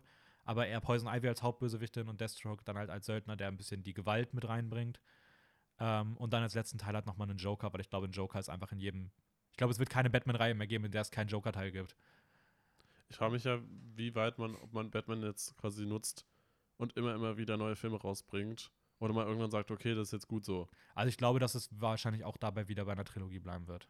Zumindest Ja. mit Robert Pattinson. Also dann wird man sich wieder irgendwann zehn Jahre später einen neuen Batman-Darsteller suchen. Aber ja, mal gucken. Es wäre vielleicht mal interessant, eine Batman-Serie zu machen. Also ich meine, bisher gibt es Ja, Gotham. Go nee, ich glaube, vom Budget her brauchst du. Ich glaube, das funktioniert in der Serie nicht. Ich glaube, dafür hast du, hast du zu hohe Budgets. Okay. Ich würde mal einen sehr alten Batman cool finden, also einen so ein bisschen so Lo- Logan-Style, also so einen, der. Ja, dass, dass, er, dass er schon so viel hinter sich hat und irgendwann genau. wie so ein gebrochener Mann so ein bisschen. Da würde halt auch ein alter Joker dann beispielsweise sehr gut funktionieren. Es gibt ja immer noch den großen Wunsch, dass man Will, dass Willem Dafoe Joker wird. Oh, weil es gibt ja. auch, es gibt so viele Bilder von ihm, wo man ihn in ein Joker-Design packt und Ja. auch Szenen meine, von passt ihm. allein, alleine auch aus Marvel, dass er halt den Goblin gespielt hätte. Ja. Also es, es, es ist ja sehr ähnlich Also eigentlich. niemand, es gibt niemand auf der Welt, dem die Joker-Rolle so gut stehen würde wie, wie Willem Dafoe. Das wäre, also ich glaube, das würde auch absolut der geisteskranke Ja, ja. Wahnsinn werden. Ähm, dass die, also der, der Look von ihm, es gibt wie gesagt Fanbilder von ihm als Joker, das sieht unfassbar aus. Ja. Ähm, gerne mal jeder googeln, äh, Willem Dafoe Joker, und da findet man extrem coole Sachen. Ähm, aber das würde halt eher mit einem älteren Batman funktionieren. Guter, guter Stoff für Nachträume. ja, Äh, Nachträume, man kennt sie. Äh, ich würde sagen, wir machen Schluss, weil wir sind fast bei zwei Stunden. Oh ja. War eine sehr lange Folge, aber fuck it, unser Kanal, wir machen so, wie wir wollen. und die letzten beiden Ihr Folgen, müsst waren, euch das trotzdem die anhören. letzten beiden Folgen waren ein bisschen kürzer und ähm, wir hatten einfach Bock. Also es ist einfach Hatten eine, einfach, einfach Bock. es ist irgendwie ja. so eine, bei so, ich sag mal, nerdigeren Thematiken, man kann da auch sehr tief reinrutschen direkt. Ähm, Wir rutschen auch direkt durch. ja, wir werden das in zwei Wochen dann nochmal ähnlich für Marvel machen, wenn es darum geht, was für Helden, da, äh, was für Bösewichte noch kommen könnten. Aber Also das heißt, die Woche nach diesem Release machen wir Golden Globes. genau. Einfach weil, weil die Golden Globes dann quasi anstehen. Genau, und auch generell so ein bisschen Awards, Ja. Award-Filme, Award-Seasons. Ja. Ja, und damit würde ich sagen, komm, War, war, war, in, war in, war, ich, ich stoße irgendwie ständig an das Kabel, weil mir das direkt über dem Schoß hängt. ja, Äh, ich hoffe, das hört man nicht zu sehr. Ähm, war eine interessante Folge. Ja. Bisschen, bisschen über Bösewichte geredet. ein bisschen über und da. Comics. Ja. Mm, Hast du noch irgendwas zu erzählen, was du den Zuschauern oder zu, Zuschauern, Nee. Zuhörern mitteilen Ich möchtest? möchte nichts den Zuhörern und Zuhörerinnen mitteilen. Ähm, ja, folgt uns auf Instagram, Ja. Filmjoker-Wien, mega guter Kanal. Ähm, und empfehlt uns weiter. Oder persönliche Empfehlung an der Stelle. Pflichtprogramm für alle Leute, die alles mit Superhelden, irgendwas mit Superhelden mögen. Ähm, und wenn ihr, ja, wenn ihr mehr davon, irgendwas davon wissen wollt, gebt uns einfach irgendwie Bescheid. Sonst machen wir es trotzdem. Und ähm, Ja, sonstige Antagonistenfolgen hört man in die letzten beiden Podcast-Folgen rein, genau, falls ihr irgendwie da Interesse dran habt. Und sonst hören wir uns nächste Woche wieder. ciao, ciao. Ciao.